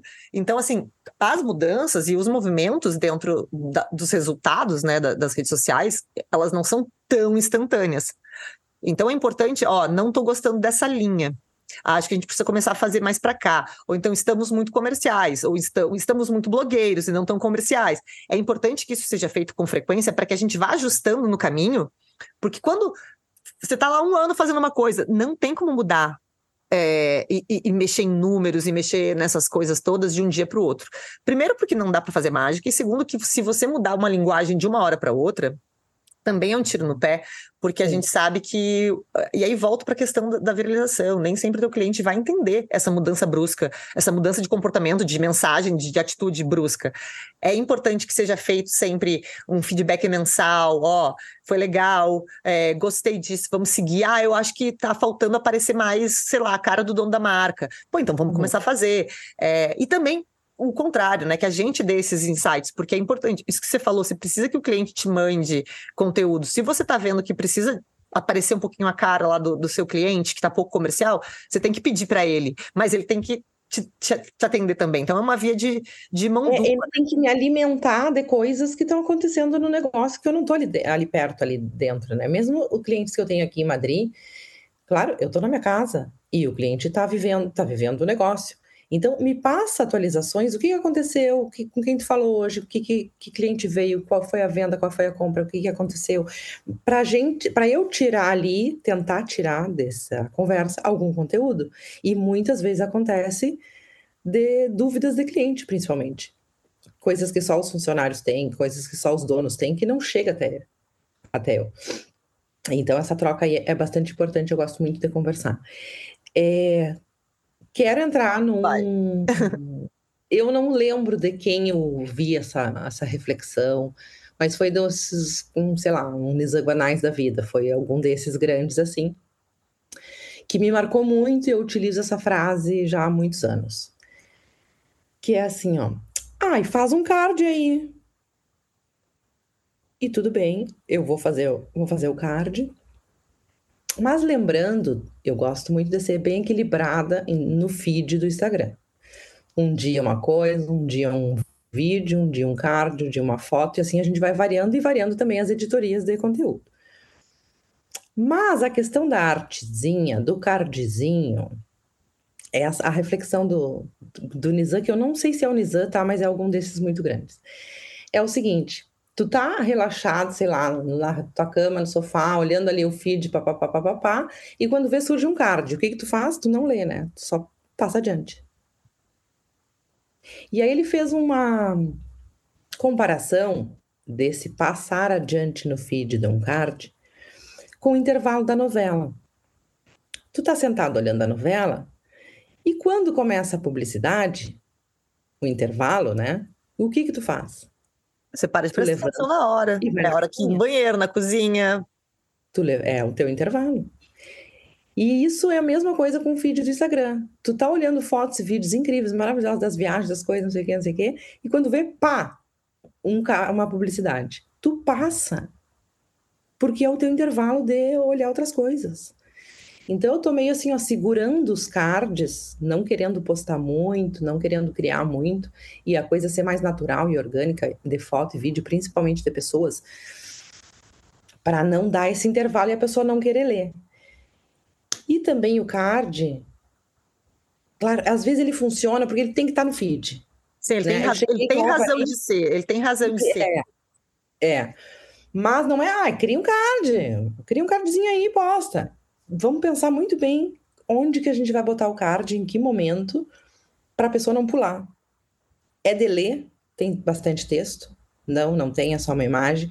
Porque a, a, imagem já passa meio batido, né? Ah, legal, tá, a imagem. Agora, se tem bastante conteúdo de texto, principalmente se é um carrossel, eu vou pular. Não é melhor fazer um vídeo? Tem cinco frases para falar no card. Não quer fazer 10 segundos de vídeo? Então, pensar bem assim em que momento entra o card se o cara não vai pular e passou batido. É, e essa questão do card é uma coisa muito louca, né? Porque com o advento do Canva, todo mundo tem, a, tem essa coisa, uma facilidade maior de produzir esses cards, essas artes, né? É, que ele é super user-friendly. Ai, eu, eu tô me achando, olha, muito Faria Limer com essa, com essa coisa de meter umas palavras em inglês, gente. Ah, ah mas é que a nossa área é assim, né? Saco. Ai, eu dou risada desse publicitário, aqui tô eu falando essas coisas, mas enfim. É, meus skills estão muito ruins em português. que horror. Mas é, essa, o Canva ele veio para ajudar muita gente. É, o que acontece? Primeiro, é, começou a ter um boom de artes. As pessoas antes postavam mais fotos, depois virou arte, arte, arte, arte, arte, arte. Um, muitas delas idênticas, porque partem de um modelo que não foi alterado para personalizar um pouquinho mais. E, e, e, e, virou um festival com muitas artes. Então, quando isso começa, começou a ficar muito, é, pode ver que foi a hora que começaram a viralizar os vídeos. Porque ninguém estava uhum. vendo, virou, virou, só propaganda, propaganda, propaganda, e às vezes nem era propaganda, mas parecia uma propaganda, de tão bonitinho, bem feito, etc. E aqui eu não estou dizendo que as pessoas têm que fazer coisas feias, porque eu sou uma pessoa extremamente uh, chata com estética de coisas relacionadas a design. Nossa, muito. Muito mala, muito mala. E tanto que já devem ter visto no Mami que às vezes eu pego a revista Dega aqui, eu abro, tudo bem, eu não falo mal das, dos anúncios que eu acho feios, mas eu mostro os anúncios que eu acho bonitos. Cuidado Anúncio... que tem anúncio meu na revista Dega, hein? Se o teu é feio, eu sei que não é culpa tua, do cliente. É, mas não sei, não, não, não, não, eu tô falando porque é, é geral, eu, eu, assino a DEG, então eu olho todos os meses, tem anúncios nossos lá, anúncios que foram feitos por nós, tem anúncio da minha loja de pastel de nata também, todos os meses lá. Uh, e tem anúncios que eu acho lindíssimos, e outros que eu fico assim, ó, meu Deus do céu, as pessoas uhum. tinham 30 centímetros de página para usar, e ocuparam os 30 centímetros inteiros com informação, foto do dono, foto da sobrinha do dono, todos os logos possíveis, QR Code, mais outro QR Code para outra coisa, e, e, aí vira uma confusão mental. E, e assim, é. mas enfim, uh, eu sou uma pessoa super preocupada com estética e gosto muito, inclusive recebi uma caixa hoje, depois eu vou mostrar. Tão simples, de papelão tão simples, tão elegante, que eu achei brilhante. Usaram o papelão mais simples possível, fizeram uma caixa muito elegante, depois eu vou mostrar. É, e isso é uma coisa que me incomoda muito, essa questão do design, da estética. E, e não, não dá para. Pra, assim, é óbvio que uma foto bonita vai chamar mais atenção do que uma peça com 50 rótulos de vinhos, todos estão em promoção, etc, etc. E a gente sabe que sim, tem razão de ser aquela peça. Se você está fazendo uma semana de Black Friday, você vai fazer um anúncio, você vai, você vai impulsionar. É isso. São casos não, e casos. Não, mas não espere também um engajamento naquilo lá. Porque não vai ter é. engajamento lá. Lá as pessoas. Esse é o tipo de post que a pessoa olha para entrar no site e comprar. Ela não vai comentar. Aliás, ah. não adianta fazer call to action. Lá vou eu de novo, CTA, que é aquela frasezinha no final que o pessoal fala assim, para quem, tá, quem não conhece o termo. Ah, e você? Gosta de vinho tal? E você? Já comprou? E você? O que vai dar? Não é porque você botou uma pergunta que alguém vai responder. Às vezes não faz diferença. Às vezes a pessoa pode ter, aquele post pode ter sido visto por muita gente, gerado muita venda. E esse é o objetivo dele. E não vai engajar. Então é importante entender né, essa diferença. O que é para engajar, o que é para trazer reconhecimento de marca e o que é para vender. Porque está cheio de marca pequena, com pouco seguidor, que não está fazendo super trabalho de vou ensinar tudo e está vendendo. Porque está focando em venda, não em engajamento. Então, assim, é importante balancear, entender qual é o objetivo. E às vezes eu entendo as marcas, e, isso é uma coisa que eu acho importante. E, e eu, aqui a gente entrou muito no. Nós, como agência, criando conteúdo para cliente, mas eu sei que tem muita gente que nos ouve que é dono de pequenas lojas, de pequenas importadoras e que se interessa muito por esse assunto. Eu acho que é importante a gente falar que é, a, é importante entender em que, que momento você está. Muitas vezes o cliente te contrata e ele diz assim: ó, o meu objetivo agora é bater X mil seguidores para ter um, um voluminho maior ali, é, para passar mais credibilidade, porque às vezes ah, você está vendendo vinho, por exemplo, um artigo caro. Geralmente as, as importadoras nichadas de vinhos muito premium, elas têm um pouquinho de seguidor. E aí você uhum. não conhece, você entra lá e vê, só tem 500 seguidores, isso aqui não deve ser quente, é. eu não vou comprar. Então, assim, é importante ter um, um númerozinho ali para... Então, assim, a marca tem que entender, ó, oh, nosso objetivo agora é crescer. Os posts que a gente vai fazer são posts que vão trazer crescimento. Não adianta dizer, ah, mas tá, tá, o que, que adiantou aumentar seguidor? Eu não vendi. Eu não falei que ia vender. Eu falei uhum. que ia aumentar seguidor. Você tem que entender é os objetivos e entender em que, que momento é você está agora. É e entender assim, ó, vamos fazendo os primeiros, esse primeiro mês vai ser para isso, no próximo mês a gente vai focar no comercial, no próximo mês a gente vai focar em uh, mudar nossa imagem para uma imagem mais premium, porque estamos mudando o nosso portfólio. Então, assim, é importante entender cada momento e que não tem como fazer todas as coisas ao mesmo tempo. Então, falando sobre tudo ao mesmo tempo, a gente, produtor de conteúdo, também tem algumas especialidades né, que, que funcionam melhor, que a gente gosta mais, ou que a gente é mais é, esperto, especialista né, nessas áreas, e outras não. Por exemplo, eu não faço muito, eu até faço, mas eu não sou focada, e deixo claro aqui para todo mundo, eu terceirizo, eu contrato isso, de gestão, gestão de tráfego. Eu não faço. Eu é, também não faço tráfego também. Inclusive, eu nem terceirizo, eu passo para parceiros que façam. E assim, não entra comigo, não sou eu que passo o, o briefing, não, o pagamento não vem para mim, porque porque assim, como não sou eu que faço, e eu entendo quem terceiriza, tem pessoas muito uh, que confia muito, mas como não sou eu que faço, eu, sabendo a quantidade de merda que pode dar, é, uhum. eu já digo, ó, não faço, está aqui uma indicação de quem faz, fale direto com ele, porque eu não quero responsabilizar por isso também. Mas essa questão de. Como é que tá? Desculpa, te interrompi muito agora. É, não, porque na hora do contrato de, de alinhar expectativas, vamos deixar claro o que, que, que, tu faz, o que, que não faz, isso eu terceirizo, isso eu faço, isso eu sou especialista. Né? A minha prioridade é Eu sou gestão de conteúdo, mas de manter a casa. Eu não vou gerar nenhuma trend, eu não vou viralizar nada. Eu, eu mantenho a casa em ordem diariamente. Para quem chega ali, que é importante. Tá quem tudo chega, quando, até porque depois de viralizar, você chega naquele Instagram, você quer saber do que se trata. Tem que estar tá organizada a casa. Você tem que saber. Tem que tá... tá... Exatamente. Senão, e o que, que você faz? Nada. Senão, o que, que você faz com aqueles milhares de seguidores que chegaram depois da viralização? O objetivo era viralizar. Viralizou. E aí, faz o que agora com esses seguidores? Você tem que estar com a casa arrumada para vender, você tem que estar com estoque, você tem que ter um atendimento ao cliente preparado para receber esses 10 mil se eles decidirem comprar. É. Então eu não vendo assim. Na verdade, eu nem vendo meu trabalho, né? Tudo por indicação, por recomendação, os clientes chegam até mim. Mas sempre que nessa primeira conversa eu digo, eu não prometo muros e fundos, eu não faço nada extra de, de que tu vai bombar e não prometo números. O meu negócio é a manutenção da casa. Até porque quem promete, é, a gente sabe muito bem tá mentindo. É, é, é manter. E eu digo isso. Já, eu te juro, a, o meu primeira reunião que eu fiz de cliente aqui em São Paulo, o cliente na mesa me perguntou: e como é que você me garante que eu vou chegar a 20 mil seguidores? Eu disse: eu não te garanto. Oh. Eu não te garanto, e quem te garantir tá te mentindo. Porque como é que eu vou garantir se daqui a três meses eu não estiver mais trabalhando com você? Você acha que vai acontecer em três meses? Como é que eu vou garantir se o conteúdo que você quer que eu poste não é o que eu tô dizendo que você precisa postar? E aí não sou eu, que, que eu não posso garantir que, a, a, que vá bem um conteúdo que não é aquilo que eu acho que você deveria postar, que é aquilo que você está me mandando postar. Como é que eu vou garantir que você vai chegar em X seguidores se você não quer utilizar impulsionamento, é, se você não quer fazer tráfego.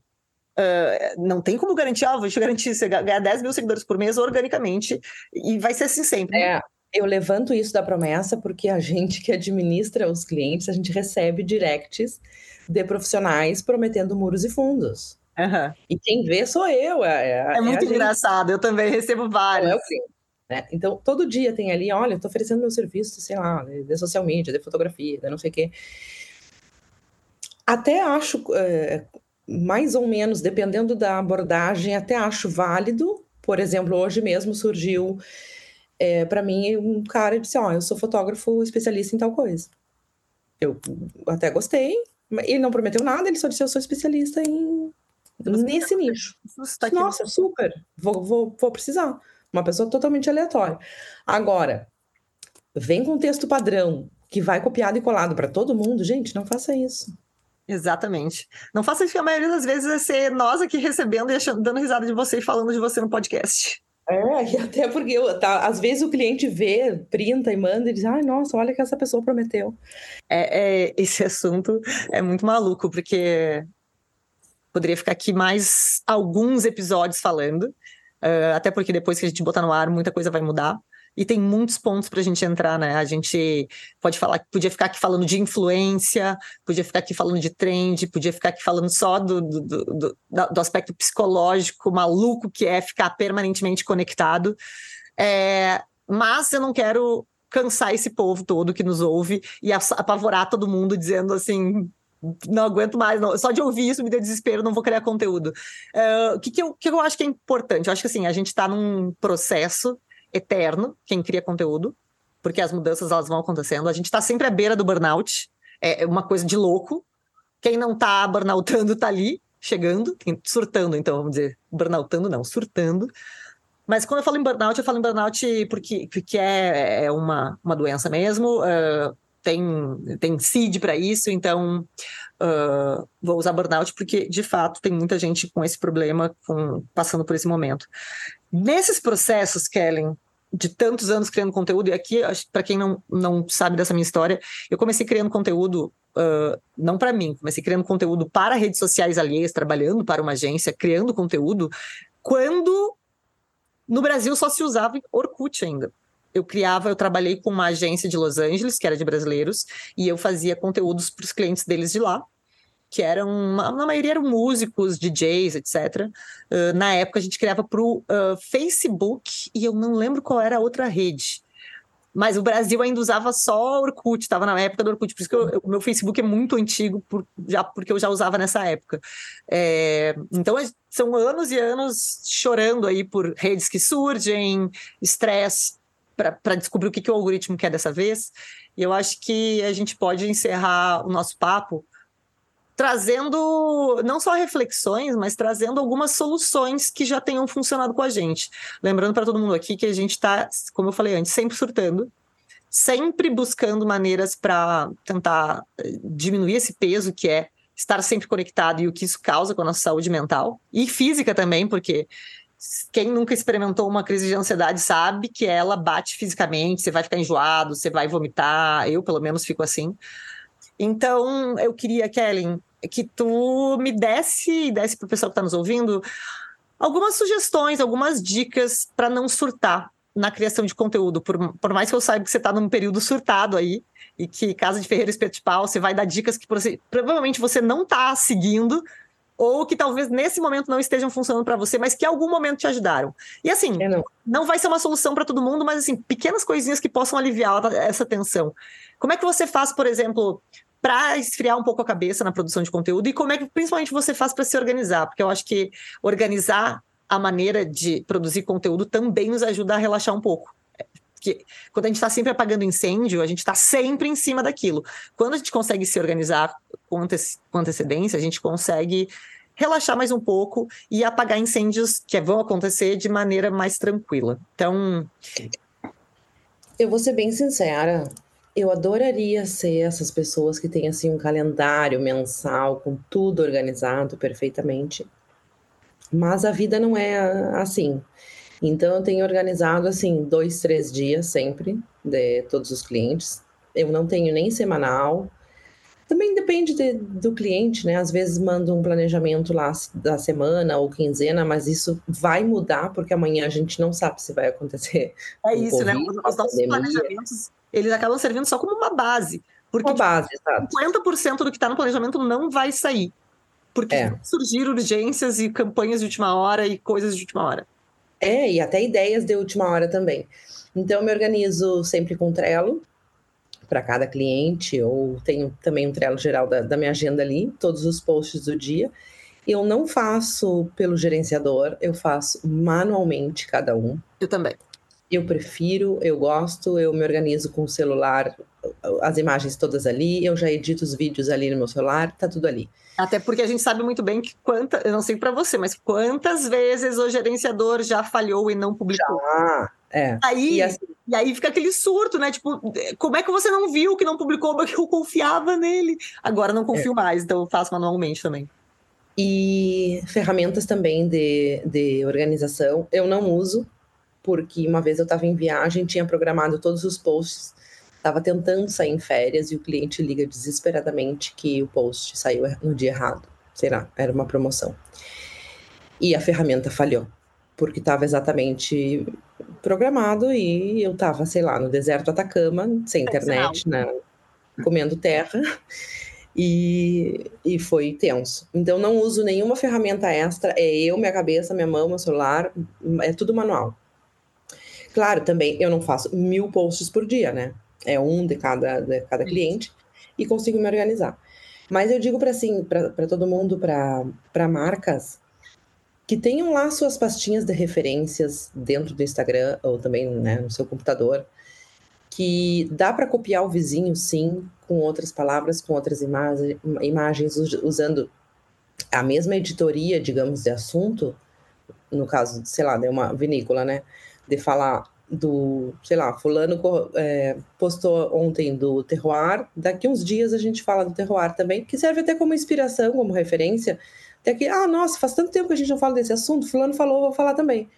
Então, de ir guardando esses postzinhos que, tu, que vai é, chamando tua atenção para lembrar de postar. Eu gosto muito de usar cada dia uma editoria, ou seja, cada dia um tipo de assunto. Eu não gosto de repetir muito, é, ah, mas você não repete conteúdo? Repito, claro, mas sempre variando os dias, né? Variando as semanas. É, também não gosto de repetir foto. Ah, não. Eu, não, não tem comigo, então eu preciso que o cliente me envie fotos, ou até eu vou no cliente, se é aqui na Espanha, vou e faço fotos novas, mas não gosto de repetir, porque o olhar já tá, já, já viu, o cliente já viu, já nem dá mais like, aquilo nem chama mais atenção. É, que mais? Dicas de organização. Eu gosto muito de ficar no Instagram antes de postar, então eu fico ali uns 10 minutinhos trabalhando a conta, interagindo com outras contas antes de postar. Quando eu posto, também fico Dá um tempo depois, uhum. então, para ver se esse post levanta, né? É... E para não e surtar, assim... como é que você faz para desligar? Além de jogar Candy Crush, não desliga? Não, não, infelizmente não. Aqui é 10 da noite, sexta-feira. Eu vou fazer um post agora. Para todo mundo, para várias pessoas, sextou, né? Mas para mim ainda não. E para gente da área ainda não. Sábado amanhã tem post, domingo tem post também. E é isso, é tentar levar as coisas com equilíbrio, é, meditar, rezar, pedir para o cliente, assim, ó, não manda coisas. De vez em quando chorar no banho mesmo, que não teve jeito. É, é difícil. Eu gostaria de trabalhar de uma forma mais, assim, mais tranquila, mais calma, mas é rede social, a gente escolheu essa área aí, é mudança o tempo inteiro, o Marquito tá lá pulando nos fios e mudando todas as, né, o algoritmo e as ferramentas eles não param e a gente tem que acompanhar. Eu acompanho tudo, absolutamente tudo que ele diz e tudo que o CEO do Instagram fala. Eu tô sempre ligada todos os dias lá. Então, eu estudo muito o assunto. Então, eu tento é, captar o que, que vai funcionar, o que, que não, isso serve, isso não. Isso vou passar para o cliente interessante, isso não. Vou filtrando as informações e tentando levar a vida com equilíbrio, que, assim, não vai mudar a tua empresa pelo Instagram. Como eu volto a dizer, Vai o atendimento conta, a, a, o ponto de venda conta, a comunicação no geral conta. Não é só a culpa do Instagram, não é a culpa do algoritmo. Tem muitos fatores para pensar de conteúdo, de texto, de linguagem, de comportamento. E, e é isso, é fazer um equilíbrio de tudo aí. Eu... E assim, muito contato com o cliente, né? Eu acho que tem que ter muita comunicação, conversa, troca informações, troca com o teu social media, com o community manager, com quem esteja fazendo o teu as tuas redes, troca coisas, porque todo mundo tem uma ideia para dar, uma informação para trocar, lembrei disso, lembrei daquilo. Eu gosto dessa interação assim com o cliente. Eu acho isso, é, é aliás, um recado aqui para quem é dono de loja, para quem pensa em contratar uma pessoa, ou já contratou uma pessoa para fazer esse trabalho de criação de conteúdo para rede social. É, você está contratando uma pessoa que não vai substituir você. Ela vai Exato. te ajudar numa expertise. Você precisa estar junto. Isso é muito importante para o resultado.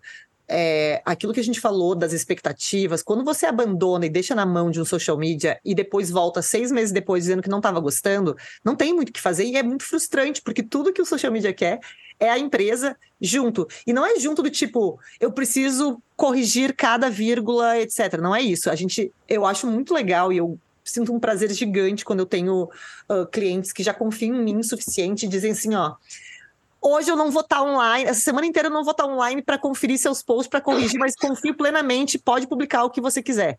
Super legal, mas isso não pode ser sempre. Não pode ser, vou sumir durante seis meses e voltar daqui a seis meses você se vira. Porque a gente realmente precisa de informação, a gente precisa de conteúdo, a gente precisa de foto, de vídeo, de material, a gente precisa alinhar quais são as campanhas que estão acontecendo, a gente precisa entender o que está acontecendo na empresa, o que, que tem em estoque. Enfim, a gente precisa do, da marca nos abastecendo de informações, nos abastecendo de conteúdo e principalmente de feedback, dizendo o que, que gostaria e ouvindo o nosso retorno. É importante ouvir o nosso retorno. Pense que assim, quando, no momento que você contratou aquele profissional, você contratou por uma razão. Você gostou do trabalho, você confiou nele. Então, assim, quando o, o, o social media, o produtor de conteúdo, o designer diz, ó, oh, isso aqui não tá legal, não é legal publicar assim, por favor, não entenda como uma vontade o social é. media é a pessoa com menos má vontade do mundo, que tá o dia inteiro trabalhando. Mesmo que você é. ache que você trabalha o tempo todo, o social media vai estar tá lá mais ainda. É uma coisa de louco. É, então, não é má vontade. A gente está querendo que o trabalho saia bem feito, porque a coisa que a gente mais fica frustrado é olhar para aquela rede social que a gente cuida com tanto carinho e ver uma coisa que a gente não concorda que está ali, que não devia estar tá ali, mas que a gente teve que colocar. Então, por favor, ouçam o seu social media que ele só quer o bem da sua empresa, o bem da sua loja, o bem da, da sua marca. Ele não está de má vontade, ele passa, ele trabalha até meia-noite, uma da manhã. Ele vai, se, se você olhar as respostas, vai ter social media respondendo coisas 5 da manhã quando chegou em casa depois de uma balada, porque não quer deixar para outro dia responder. É, não é má vontade. É só uma sugestão importante para que você ouça que aquela ideia é ruim antes que ela vá para o ar. Porque quando ela for para o ar, ela passa, para de ser uma ideia ruim, passa a ser uma atitude ruim. E aí você pode botar em risco uma reputação de empresa, um monte de coisa que o social media tentou evitar. E aí não adianta querer que a gente apague o incêndio. A gente, quando a gente diz, ó, vai dar merda, Melhor não postar, ouça. Se um social media disser para você vai é. dar merda. É, olha, é, porque ele tá ali gente... todo dia, ele entende, é. ele sabe. A gente quando, sabe o que está acontecendo. Quando a gente diz vai dar merda, ouça, gente. Por favor, essa é uma frase que eu já falei muitas vezes, que pelo menos meus clientes sabem. Quando eu digo que vai dar merda, me ouça, não coloca, mesmo que você queira não põe no ar. Porque a gente está querendo o melhor, a gente está evitando um incêndio. A gente está fazendo um trabalho de prevenção ali, não é de má vontade. É, antes de finalizar, eu vou, vou, falar então um pouquinho das dicas que eu tenho.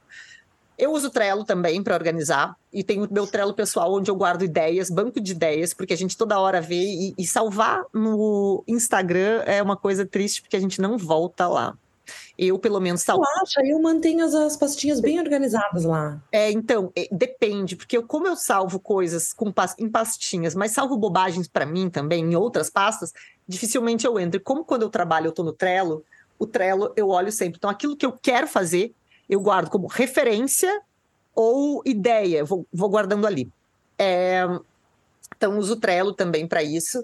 Não programo as coisas também, porque já fui muito ferrada por esses, tanto por softwares uh, de ter terceiros, que inclusive não usem softwares de terceiros, gente. O Instagram faz de tudo para ferrar vocês. É, é. Teve um bem famoso que caiu dois anos atrás, lembra do caos? Ele, ele apagou todos os posts das redes sociais que já tinham sido feitos através dele. Foi um caos, desespero, social media chorando. Graças a Deus eu não usava nenhum post perdido dos meus clientes. Mas assim. Foi essa mesma que errou a data do meu post. Exato. E aí eu decidi abandonar e não era barato, né? Não lembro nem a plataforma, qual era o nome dela mesmo. Eu Ai. não lembro também. Ah, é, bom, nem lembro que eu não uso, mas era, é a mais famosa, que todo mundo usa. É. E era então, cara, né? Caríssima. Então fica a primeira dica aí: não usem plataformas de terceiros nunca. Não, uh, eu tô aqui dando dicas, não, eu quero dar dicas de, de organização. Eu uso Trello. Eu vou, eu vou falar sobre o ócio ativo, que eu sei que esse é um mal da humanidade, ninguém consegue ter mais o ócio 100%, né? A gente se desconecta conectando em outros lugares geralmente zapeando o Instagram. E o Instagram é um grande causador de ansiedade. Mas eu assisti uma palestra de uma representante do Pinterest que abriu minha cabeça de um jeito para entender a rede, que eu, entender o que eu já senti em relação ao, à rede. Eu não faço conteúdo para Pinterest, eu tenho um, um, um, perfil do Mami, tem umas coisas lá, mas não é uma coisa que eu me dedico, mas eu uso o Pinterest como forma de relaxar minha cabeça quando eu tô desse jeito que, assim, me sinto culpada de não estar tá trabalhando. Por quê? Eu fiz essa, eu vi essa apresentação também, eu participei. Que eles é estavam proporcionando é, Pinterest Business, né? É, e é muito legal, porque assim, a primeira coisa sobre o Pinterest é sobre ser uma rede positiva e não negativa. O Pinterest, é. para quem nunca usou, se você começar a zapear e vai rodando, rodando, rodando, ele para. Ele não roda eternamente. Chega um momento que você não consegue mais zapear, você não fica só no automático de girar. Você é obrigado, para continuar olhando, a digitar alguma coisa, a procurar alguma coisa. Então você entra, tem lá as coisas que são de quem você segue e que são relacionadas, né? Que o Pinterest indica. E se você começar a zapear, você não, você não zapeia mais do que cinco minutos, porque para, chega no fim, e você dá barra de rolagem e você precisa pesquisar. Você, você tem que atualizar.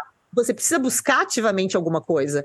Então você não entra no estado de inércia de estar girando e quando percebeu, passou uma hora.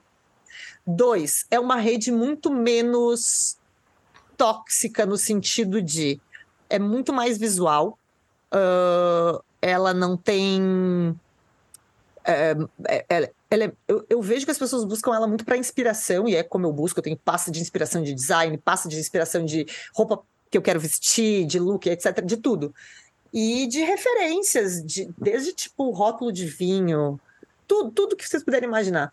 Lá eu busco referência de linguagem visual, uh, eu busco referência de, de temas mas ao mesmo tempo é uma rede que não me incomoda, porque assim, quando a gente está zapeando, buscando referência, a gente está trabalhando.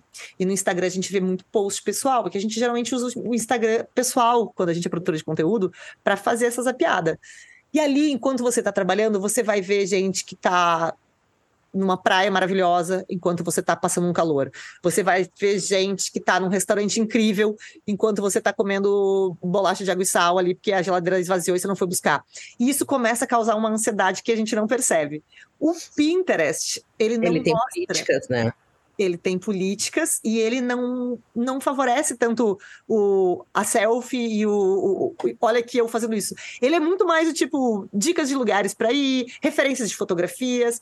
Então você consegue buscar referências sem se irritar tanto por estar tá trabalhando. É, acaba virando uma terapia para mim olhar fotinhos bonitas, olhar videozinhos bonitos, olhar designs legais. Então, assim, eu gosto de buscar referência. Nos dias que eu não consigo relaxar, que eu não consigo desligar 100%, eu gosto de buscar referência no Pinterest. Para não me estressar tanto quanto eu me estressaria no Instagram. É, além do que, eu não vou entrar nesse ponto, o Pinterest é uma rede muito boa para vendas. Eu já ia dizer. É, aí a gente pode voltar um outro dia e conversar sobre vendas no Pinterest, que é muito boa para vendas, ele não está sendo utilizado. Aliás, falando em trends, nessa palestra, você lembra sobre as trends de Pinterest? Ela fala que enquanto em outras redes sociais as trends têm um, um pico em 24 horas e morrem até 36, a média de trends dentro do, do Pinterest dura seis meses, de seis a nove meses. As coisas, quando estão em trend, elas seguem em trend durante seis a nove meses. O que já nos mostra a diferença em relação ao imediatismo, em relação um a essa, um novo comportamento. É uma rede que gera, ela obriga o usuário a ter um comportamento mais pacífico, mais positivo e claramente nos deixa menos perturbado. É óbvio que a gente não cria o conteúdo só para Pinterest, quem cria, cria para outras redes, mas é uma maneira que eu encontrei de estar buscando, uh, estar buscando, eu nunca uso esse termo, de buscar uh, referências, de estar ativa de estar trabalhando sem me estressar tanto quanto eu estaria se eu estivesse fazendo a mesma busca de referências no Instagram. E eu não estou dizendo aqui que não se deve buscar referência no Instagram, se deve sim, inclusive em todas as redes. Entender a linguagem de cada rede é importante. Se você simplesmente pegar o mesmo post e jogar em todas elas, não vai dar resultado mas eu gosto muito de usar o Pinterest para referência quando eu estou precisando de um descanso ativo.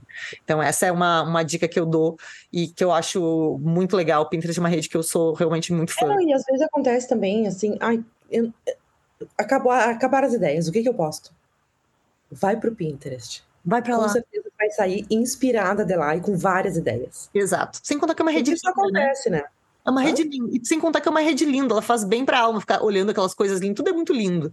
Tudo lindo, é tudo tranquilo, mas em função dessas políticas que eles adotaram, que eu acho excelente. E eu, eu não trabalho também exatamente com Pinterest, mas eu tenho visto muitos cases de sucesso de vendas no Brasil, tá? Não, eles estão muito grandes para vendas. Tá é muito bom. E, e o custo tá, é barato.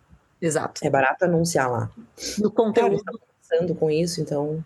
E o conteúdo ele não morre em uma semana. O conteúdo que você publica hoje, ele é como o conteúdo de blog.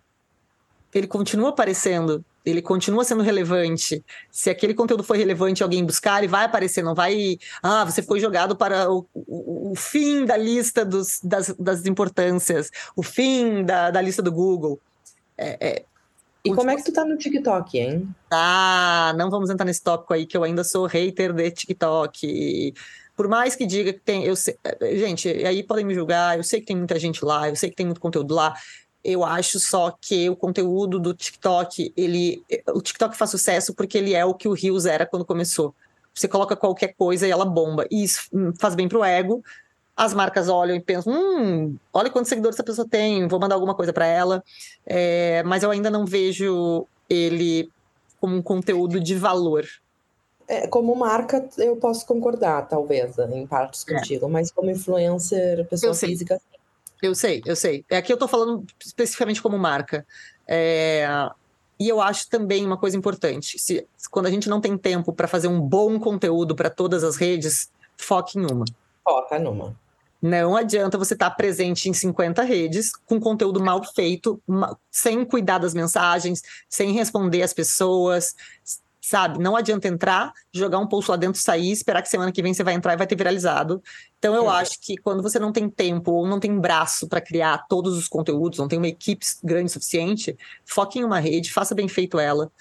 É, masterize essa rede, aprenda, entenda, compreenda, até que isso se torne muito automático e aí vá tentar explorar outra.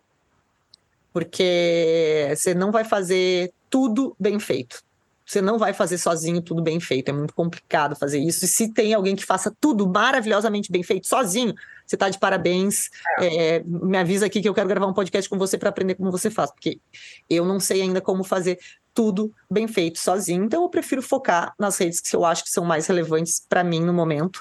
É, eu ainda vejo o Instagram como uma rede muito importante, mas eu vejo outras, outras formas de conteúdo surgindo de forma bastante relevante. Eu acho que é sempre importante a gente também lembrar de ser proprietário do nosso próprio conteúdo, por isso que, por mais que as pessoas não leiam tanto um blog, por exemplo, eu acho super relevante que as pessoas mantenham um blog. É, porque se o Instagram. É só, é só lembrar dos dias que, que, que a gente ficou sem Instagram sem, sem meta, na verdade, né? Que caiu WhatsApp, Instagram e Facebook. As pessoas entraram em colapso. Porque elas é. não têm um mailing para mandar uma newsletter para o cliente, porque elas não têm um site onde os clientes podem entrar e, e abrir o formulário de contato e entrar em contato. É, então, é. ela, tu perde o contato com o cliente quando uma rede cai e você não pode deixar a sua empresa inteira na mão de Zuckerberg.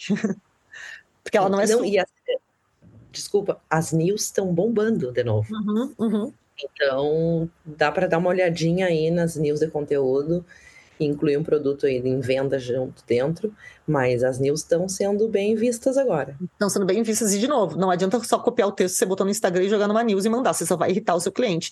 Se você vai fazer uma newsletter, aproveitar o embalo da newsletter, foque nela, faça bem feita, pense quantas vezes por semana vale a pena mandar uma newsletter para o cliente, o quanto é legal, o quanto vai começar a incomodar, o que, que vai estar tá lá dentro.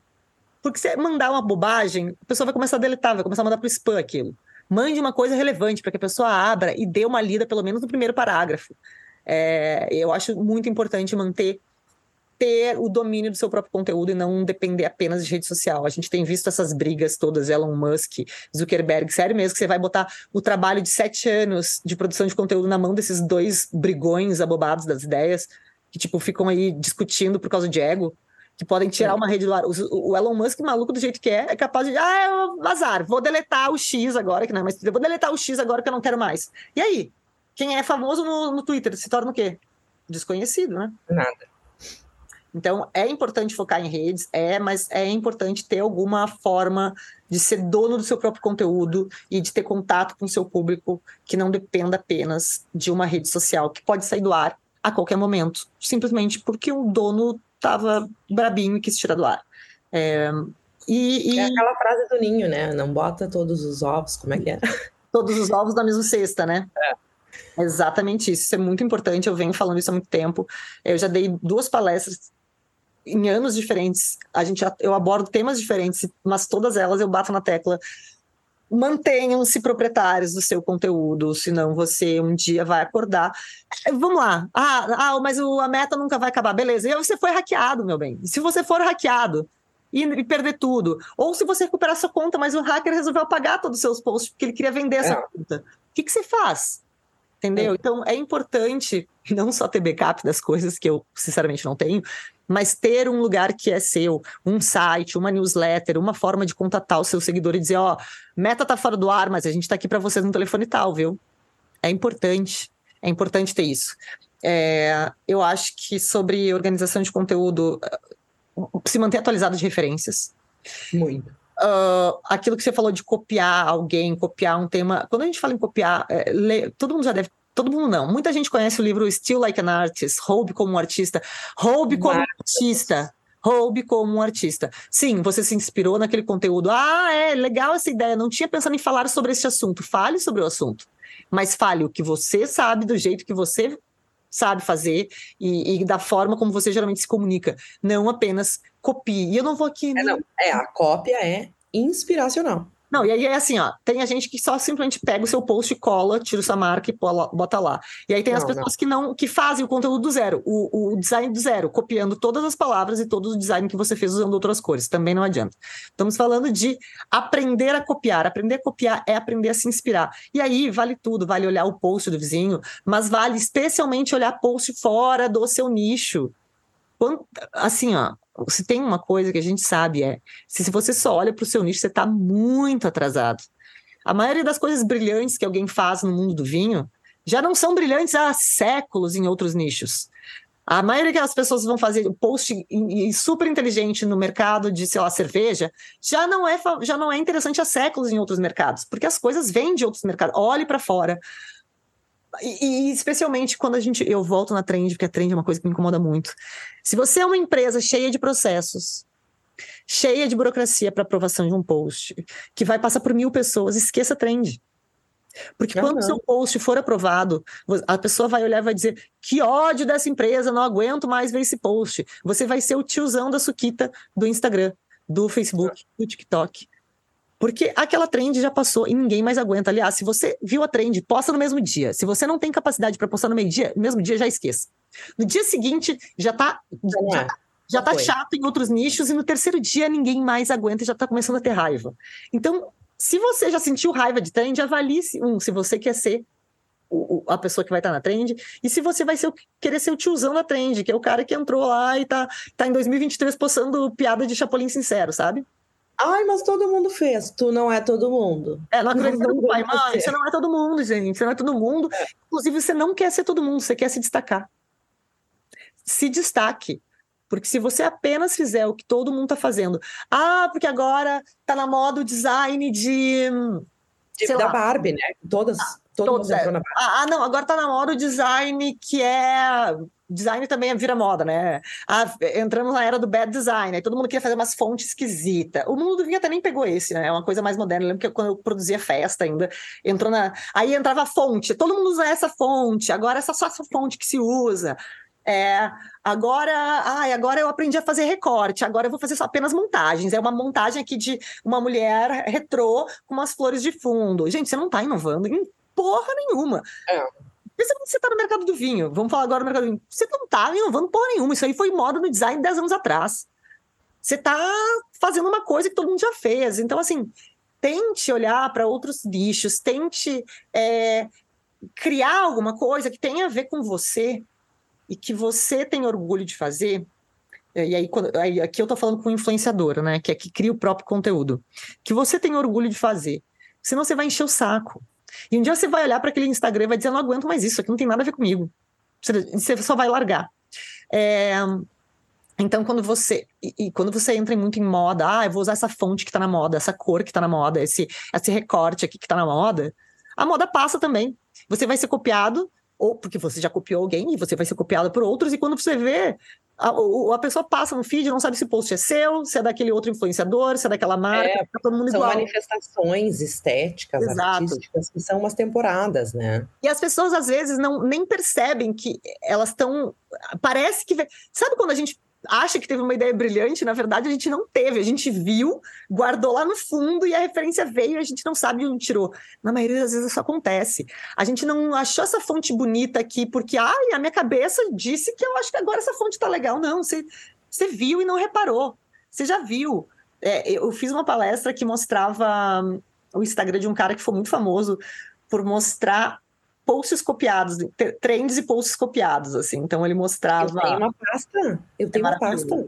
E aí eu, e eu trouxe como exemplo aquele cara que fez. Foi o primeiro cara que fez aquelas fotos que era. Na verdade, era a namorada dele. Aparecia o braço dele de mão dada com a namorada e a namorada ia andando na frente, sempre numa paisagem linda. Então era sempre uma mulher lá na frente, esvoaçante, e a mão dele segurando a mão dela. Uhum. Todo mundo começou a imitar aquela foto.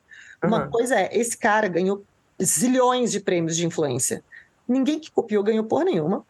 Uh, o primeiro, o segundo, o terceiro que copiaram, pode até ter saído como inovadores, porque talvez a pessoa não conhecia o original, mas assim, você que é o, o milionésimo a copiar, vai passar batido. Ninguém vai se interessar, porque você não é original. As pessoas vão olhar e vão achar que. É... Sabe quando acontece quando você vê o post de alguém e diz, nossa, achei que era de fulano, de tão igual que tá. Isso vai acontecer. Então, assim, quando você for se inspirar, apenas se inspire. Se você copiar, você não vai se, se destacar nunca. Você vai viver mudando de estilo, mudando de cara, mudando de fonte, porque você vai enjoar logo, porque você está usando coisas que são tendência e a gente vai enjoar das tendências porque elas mudam. Então você vai estar tá sempre de saco cheio do que mesmo você está fazendo. Você vai estar tá vendo um monte de gente que você vai achar que está copiando você, quando na verdade estão copiando outras pessoas, é que você não percebeu que está todo mundo fazendo igual ao que você está fazendo já. Você está fazendo igual a todo mundo. Então, assim, encontrar a sua assinatura, o que você gosta de fazer, criar conteúdo que você acharia interessante consumir. É, não só aquilo que você está vendo que está sendo consumido. É só a gente, se você prestar atenção nas pessoas que fazem mais sucesso de maneira fácil, surge muita gente que está fazendo sucesso assim, de, de dia para noite começa a bombar. São pessoas que estão fazendo coisas diferentes com a cara dela. É o Casimiro que, que tem um jeito diferente de falar de futebol, que depois muita gente vai surgir falando igual. É, é e é o jeito dele, ele não vai mudar para entrar numa TV, é o jeito dele, é aquilo que as pessoas reconhecem como o Casimiro. É, e assim a gente pode falar em todos os setores. Então, assim, nem sempre quando você é uma pessoa que tem uma assinatura, que tem uma personalidade, você vai viralizar ou vai bombar de uma hora para outra. Mas quando alguém te vê, quando alguém te enxergar, a pessoa vai te reconhecer. E é importante que você tenha uma assinatura que te reconheça. É tipo a harmonização facial. Se todo mundo fizer igual, ninguém se reconhece mais na rua. É, é legal, é legal você ter um narigão. Eu, eu, eu, falo isso porque eu tenho meu narigão aqui. É legal você ter um narigão diferente. Por mais que nem todo mundo ache bonito, ele identifica você. E, e ele faz com que você não se canse também daquilo que você faz. Porque é uma, uma das coisas que mais faz a gente cansar do que a gente está fazendo e dizer, ah, eu quero mudar, quero fazer outra coisa da vida, quero mudar de área. É porque a gente cansa de uma coisa repetitiva. Então, se você está repetindo aquilo que todo mundo está fazendo, você vai cansar logo e você vai surtar, vai entrar no burnout, vai querer desistir de tudo, vai querer trocar de profissão, vai querer. Enfim, não vai ser sustentável. E o que a gente quer é que as coisas sejam sustentáveis para que a gente não surte, para que a gente consiga viver sem ficar toda hora querendo mudar de profissão. Então, a minha dica é busquem referência, busquem referência fora do nicho de vocês. Não olhem só porque o vizinho está fazendo e queiram fazer igual, até porque você não sabe se está dando certo. Não é porque o vizinho está falando que, ah, Veja como eu fiz para faturar 5 milhões de reais por mês. Na maioria das vezes ele não está faturando isso. Ele faturou isso uma vez e, e, nunca mais. Ou nem faturou. Então, assim, não se desespere quando estiver indo mal. Continue fazendo. Não foque tanto em postar só aquilo que funciona. Porque uma hora você vai precisar postar uma outra coisa, você vai ter vontade de postar uma outra coisa e você vai se frustrar. Então, aprenda a ensinar, educar o seu seguidor também, que nem sempre ele vai ver o que ele quer. Ah, ele gosta muito desse tipo de vídeo. É, vai ter uma vez por semana só. Nos outros dias vai ter outras coisas que outras pessoas vão gostar também. É importante isso, porque é uma maneira de, de manter a relação de uma forma saudável, senão a gente fica escravo do público e da trend. E quando esse público vê que você não está mais fazendo o que ele quer, ele vai seguir, outro, seguir outra pessoa que faça o que ele quer. E você não, não é, é ruim ficar mudando toda hora, assim, de, de nicho, de, de base de seguidores. É legal manter. É muito legal quando o seguidor tá lá e diz assim, ah, eu te sigo desde que você morava lá em Porto Alegre, desde que não sei o quê. A pessoa tá aqui ainda, e eu já mudei meu conteúdo mil vezes, mas as pessoas continuaram. Porque a essência é a mesma. O, que eu quero passar é o mesmo. A minha voz tá mudando já de tantas horas que a gente tá falando, você tá vendo, né? É. Tá fininha agora. A essência não mudou. Eu quero fazer um conteúdo criativo, eu quero fazer um conteúdo interessante, que fale de uma maneira fácil, mas que ensine. É, então, por mais que eu vá mudando o formato, agora surgiu Rios, antes tinha IGTV, etc., a essência é a mesma. E é isso que faz a gente conseguir criar conteúdo por tanto tempo. Se eu entrar numa coisa engessada, uma hora ela não vai funcionar mais, ou eu não vou aguentar mais. Então, não é sustentável. Então, assim, tentem entender o que, que vocês gostam e, e, e, entre o que vocês gostam e o público quer, onde é que você pode estar. Procurem referências fora do nicho. Usem o Pinterest, ele é maravilhoso, ele faz bem para a cabeça, ele dá referências ótimas. E também pesquisem aí sobre vendas no Pinterest, que vale muito a pena. A gente pode entrar nisso num outro dia, não hoje. eu acho que é isso, Kellen. A gente está chegando no final do nosso tempo aqui de novo. é isso. Tu falou uma coisa bem importante que vocês estão. A Umami está no, no ar, entre aspas, há tanto tempo. E o que eu mais noto é a criatividade de vocês. Eu tô aqui também para elogiar um pouco, porque eu sou fã e eu sei que sempre vai ter uma coisa nova, diferente, um formato. Formato, digo, tanto de layout, de arte, de é foto, é vídeo, alguma coisa está acontecendo ali. O Mami está sempre muito gerando novas ideias, muito inspiracional. Entenda que a cópia que eu digo é muito de inspiração, né? Claro. No formato, no tempo, na duração, na... é isso que é para se inspirar. Exato. E o Mami é mega criativo, tá sempre se atualizando, se renovando. Não vejo assim, eu não eu como profissional não nem reparo tanto às vezes no texto no mas na, na forma que tu publica no formato diferente na arte diferente e não eu, eu, eu, confesso que eu não leio muito tá? Não. Mas tá tudo bem. Mas os formatos são muito criativos e isso me chama muito muita atenção minha voz também já tá Ih! já tá indo. Bom gente é isso então é isso, é... Kellen, muito obrigada. Adorei. Eu tô, eu tô em Madrid, mas eu também atendo no Brasil. Para quem quiser conversar comigo, me chama lá no Instagram, vai, vai ficar em algum lugar aí o arroba.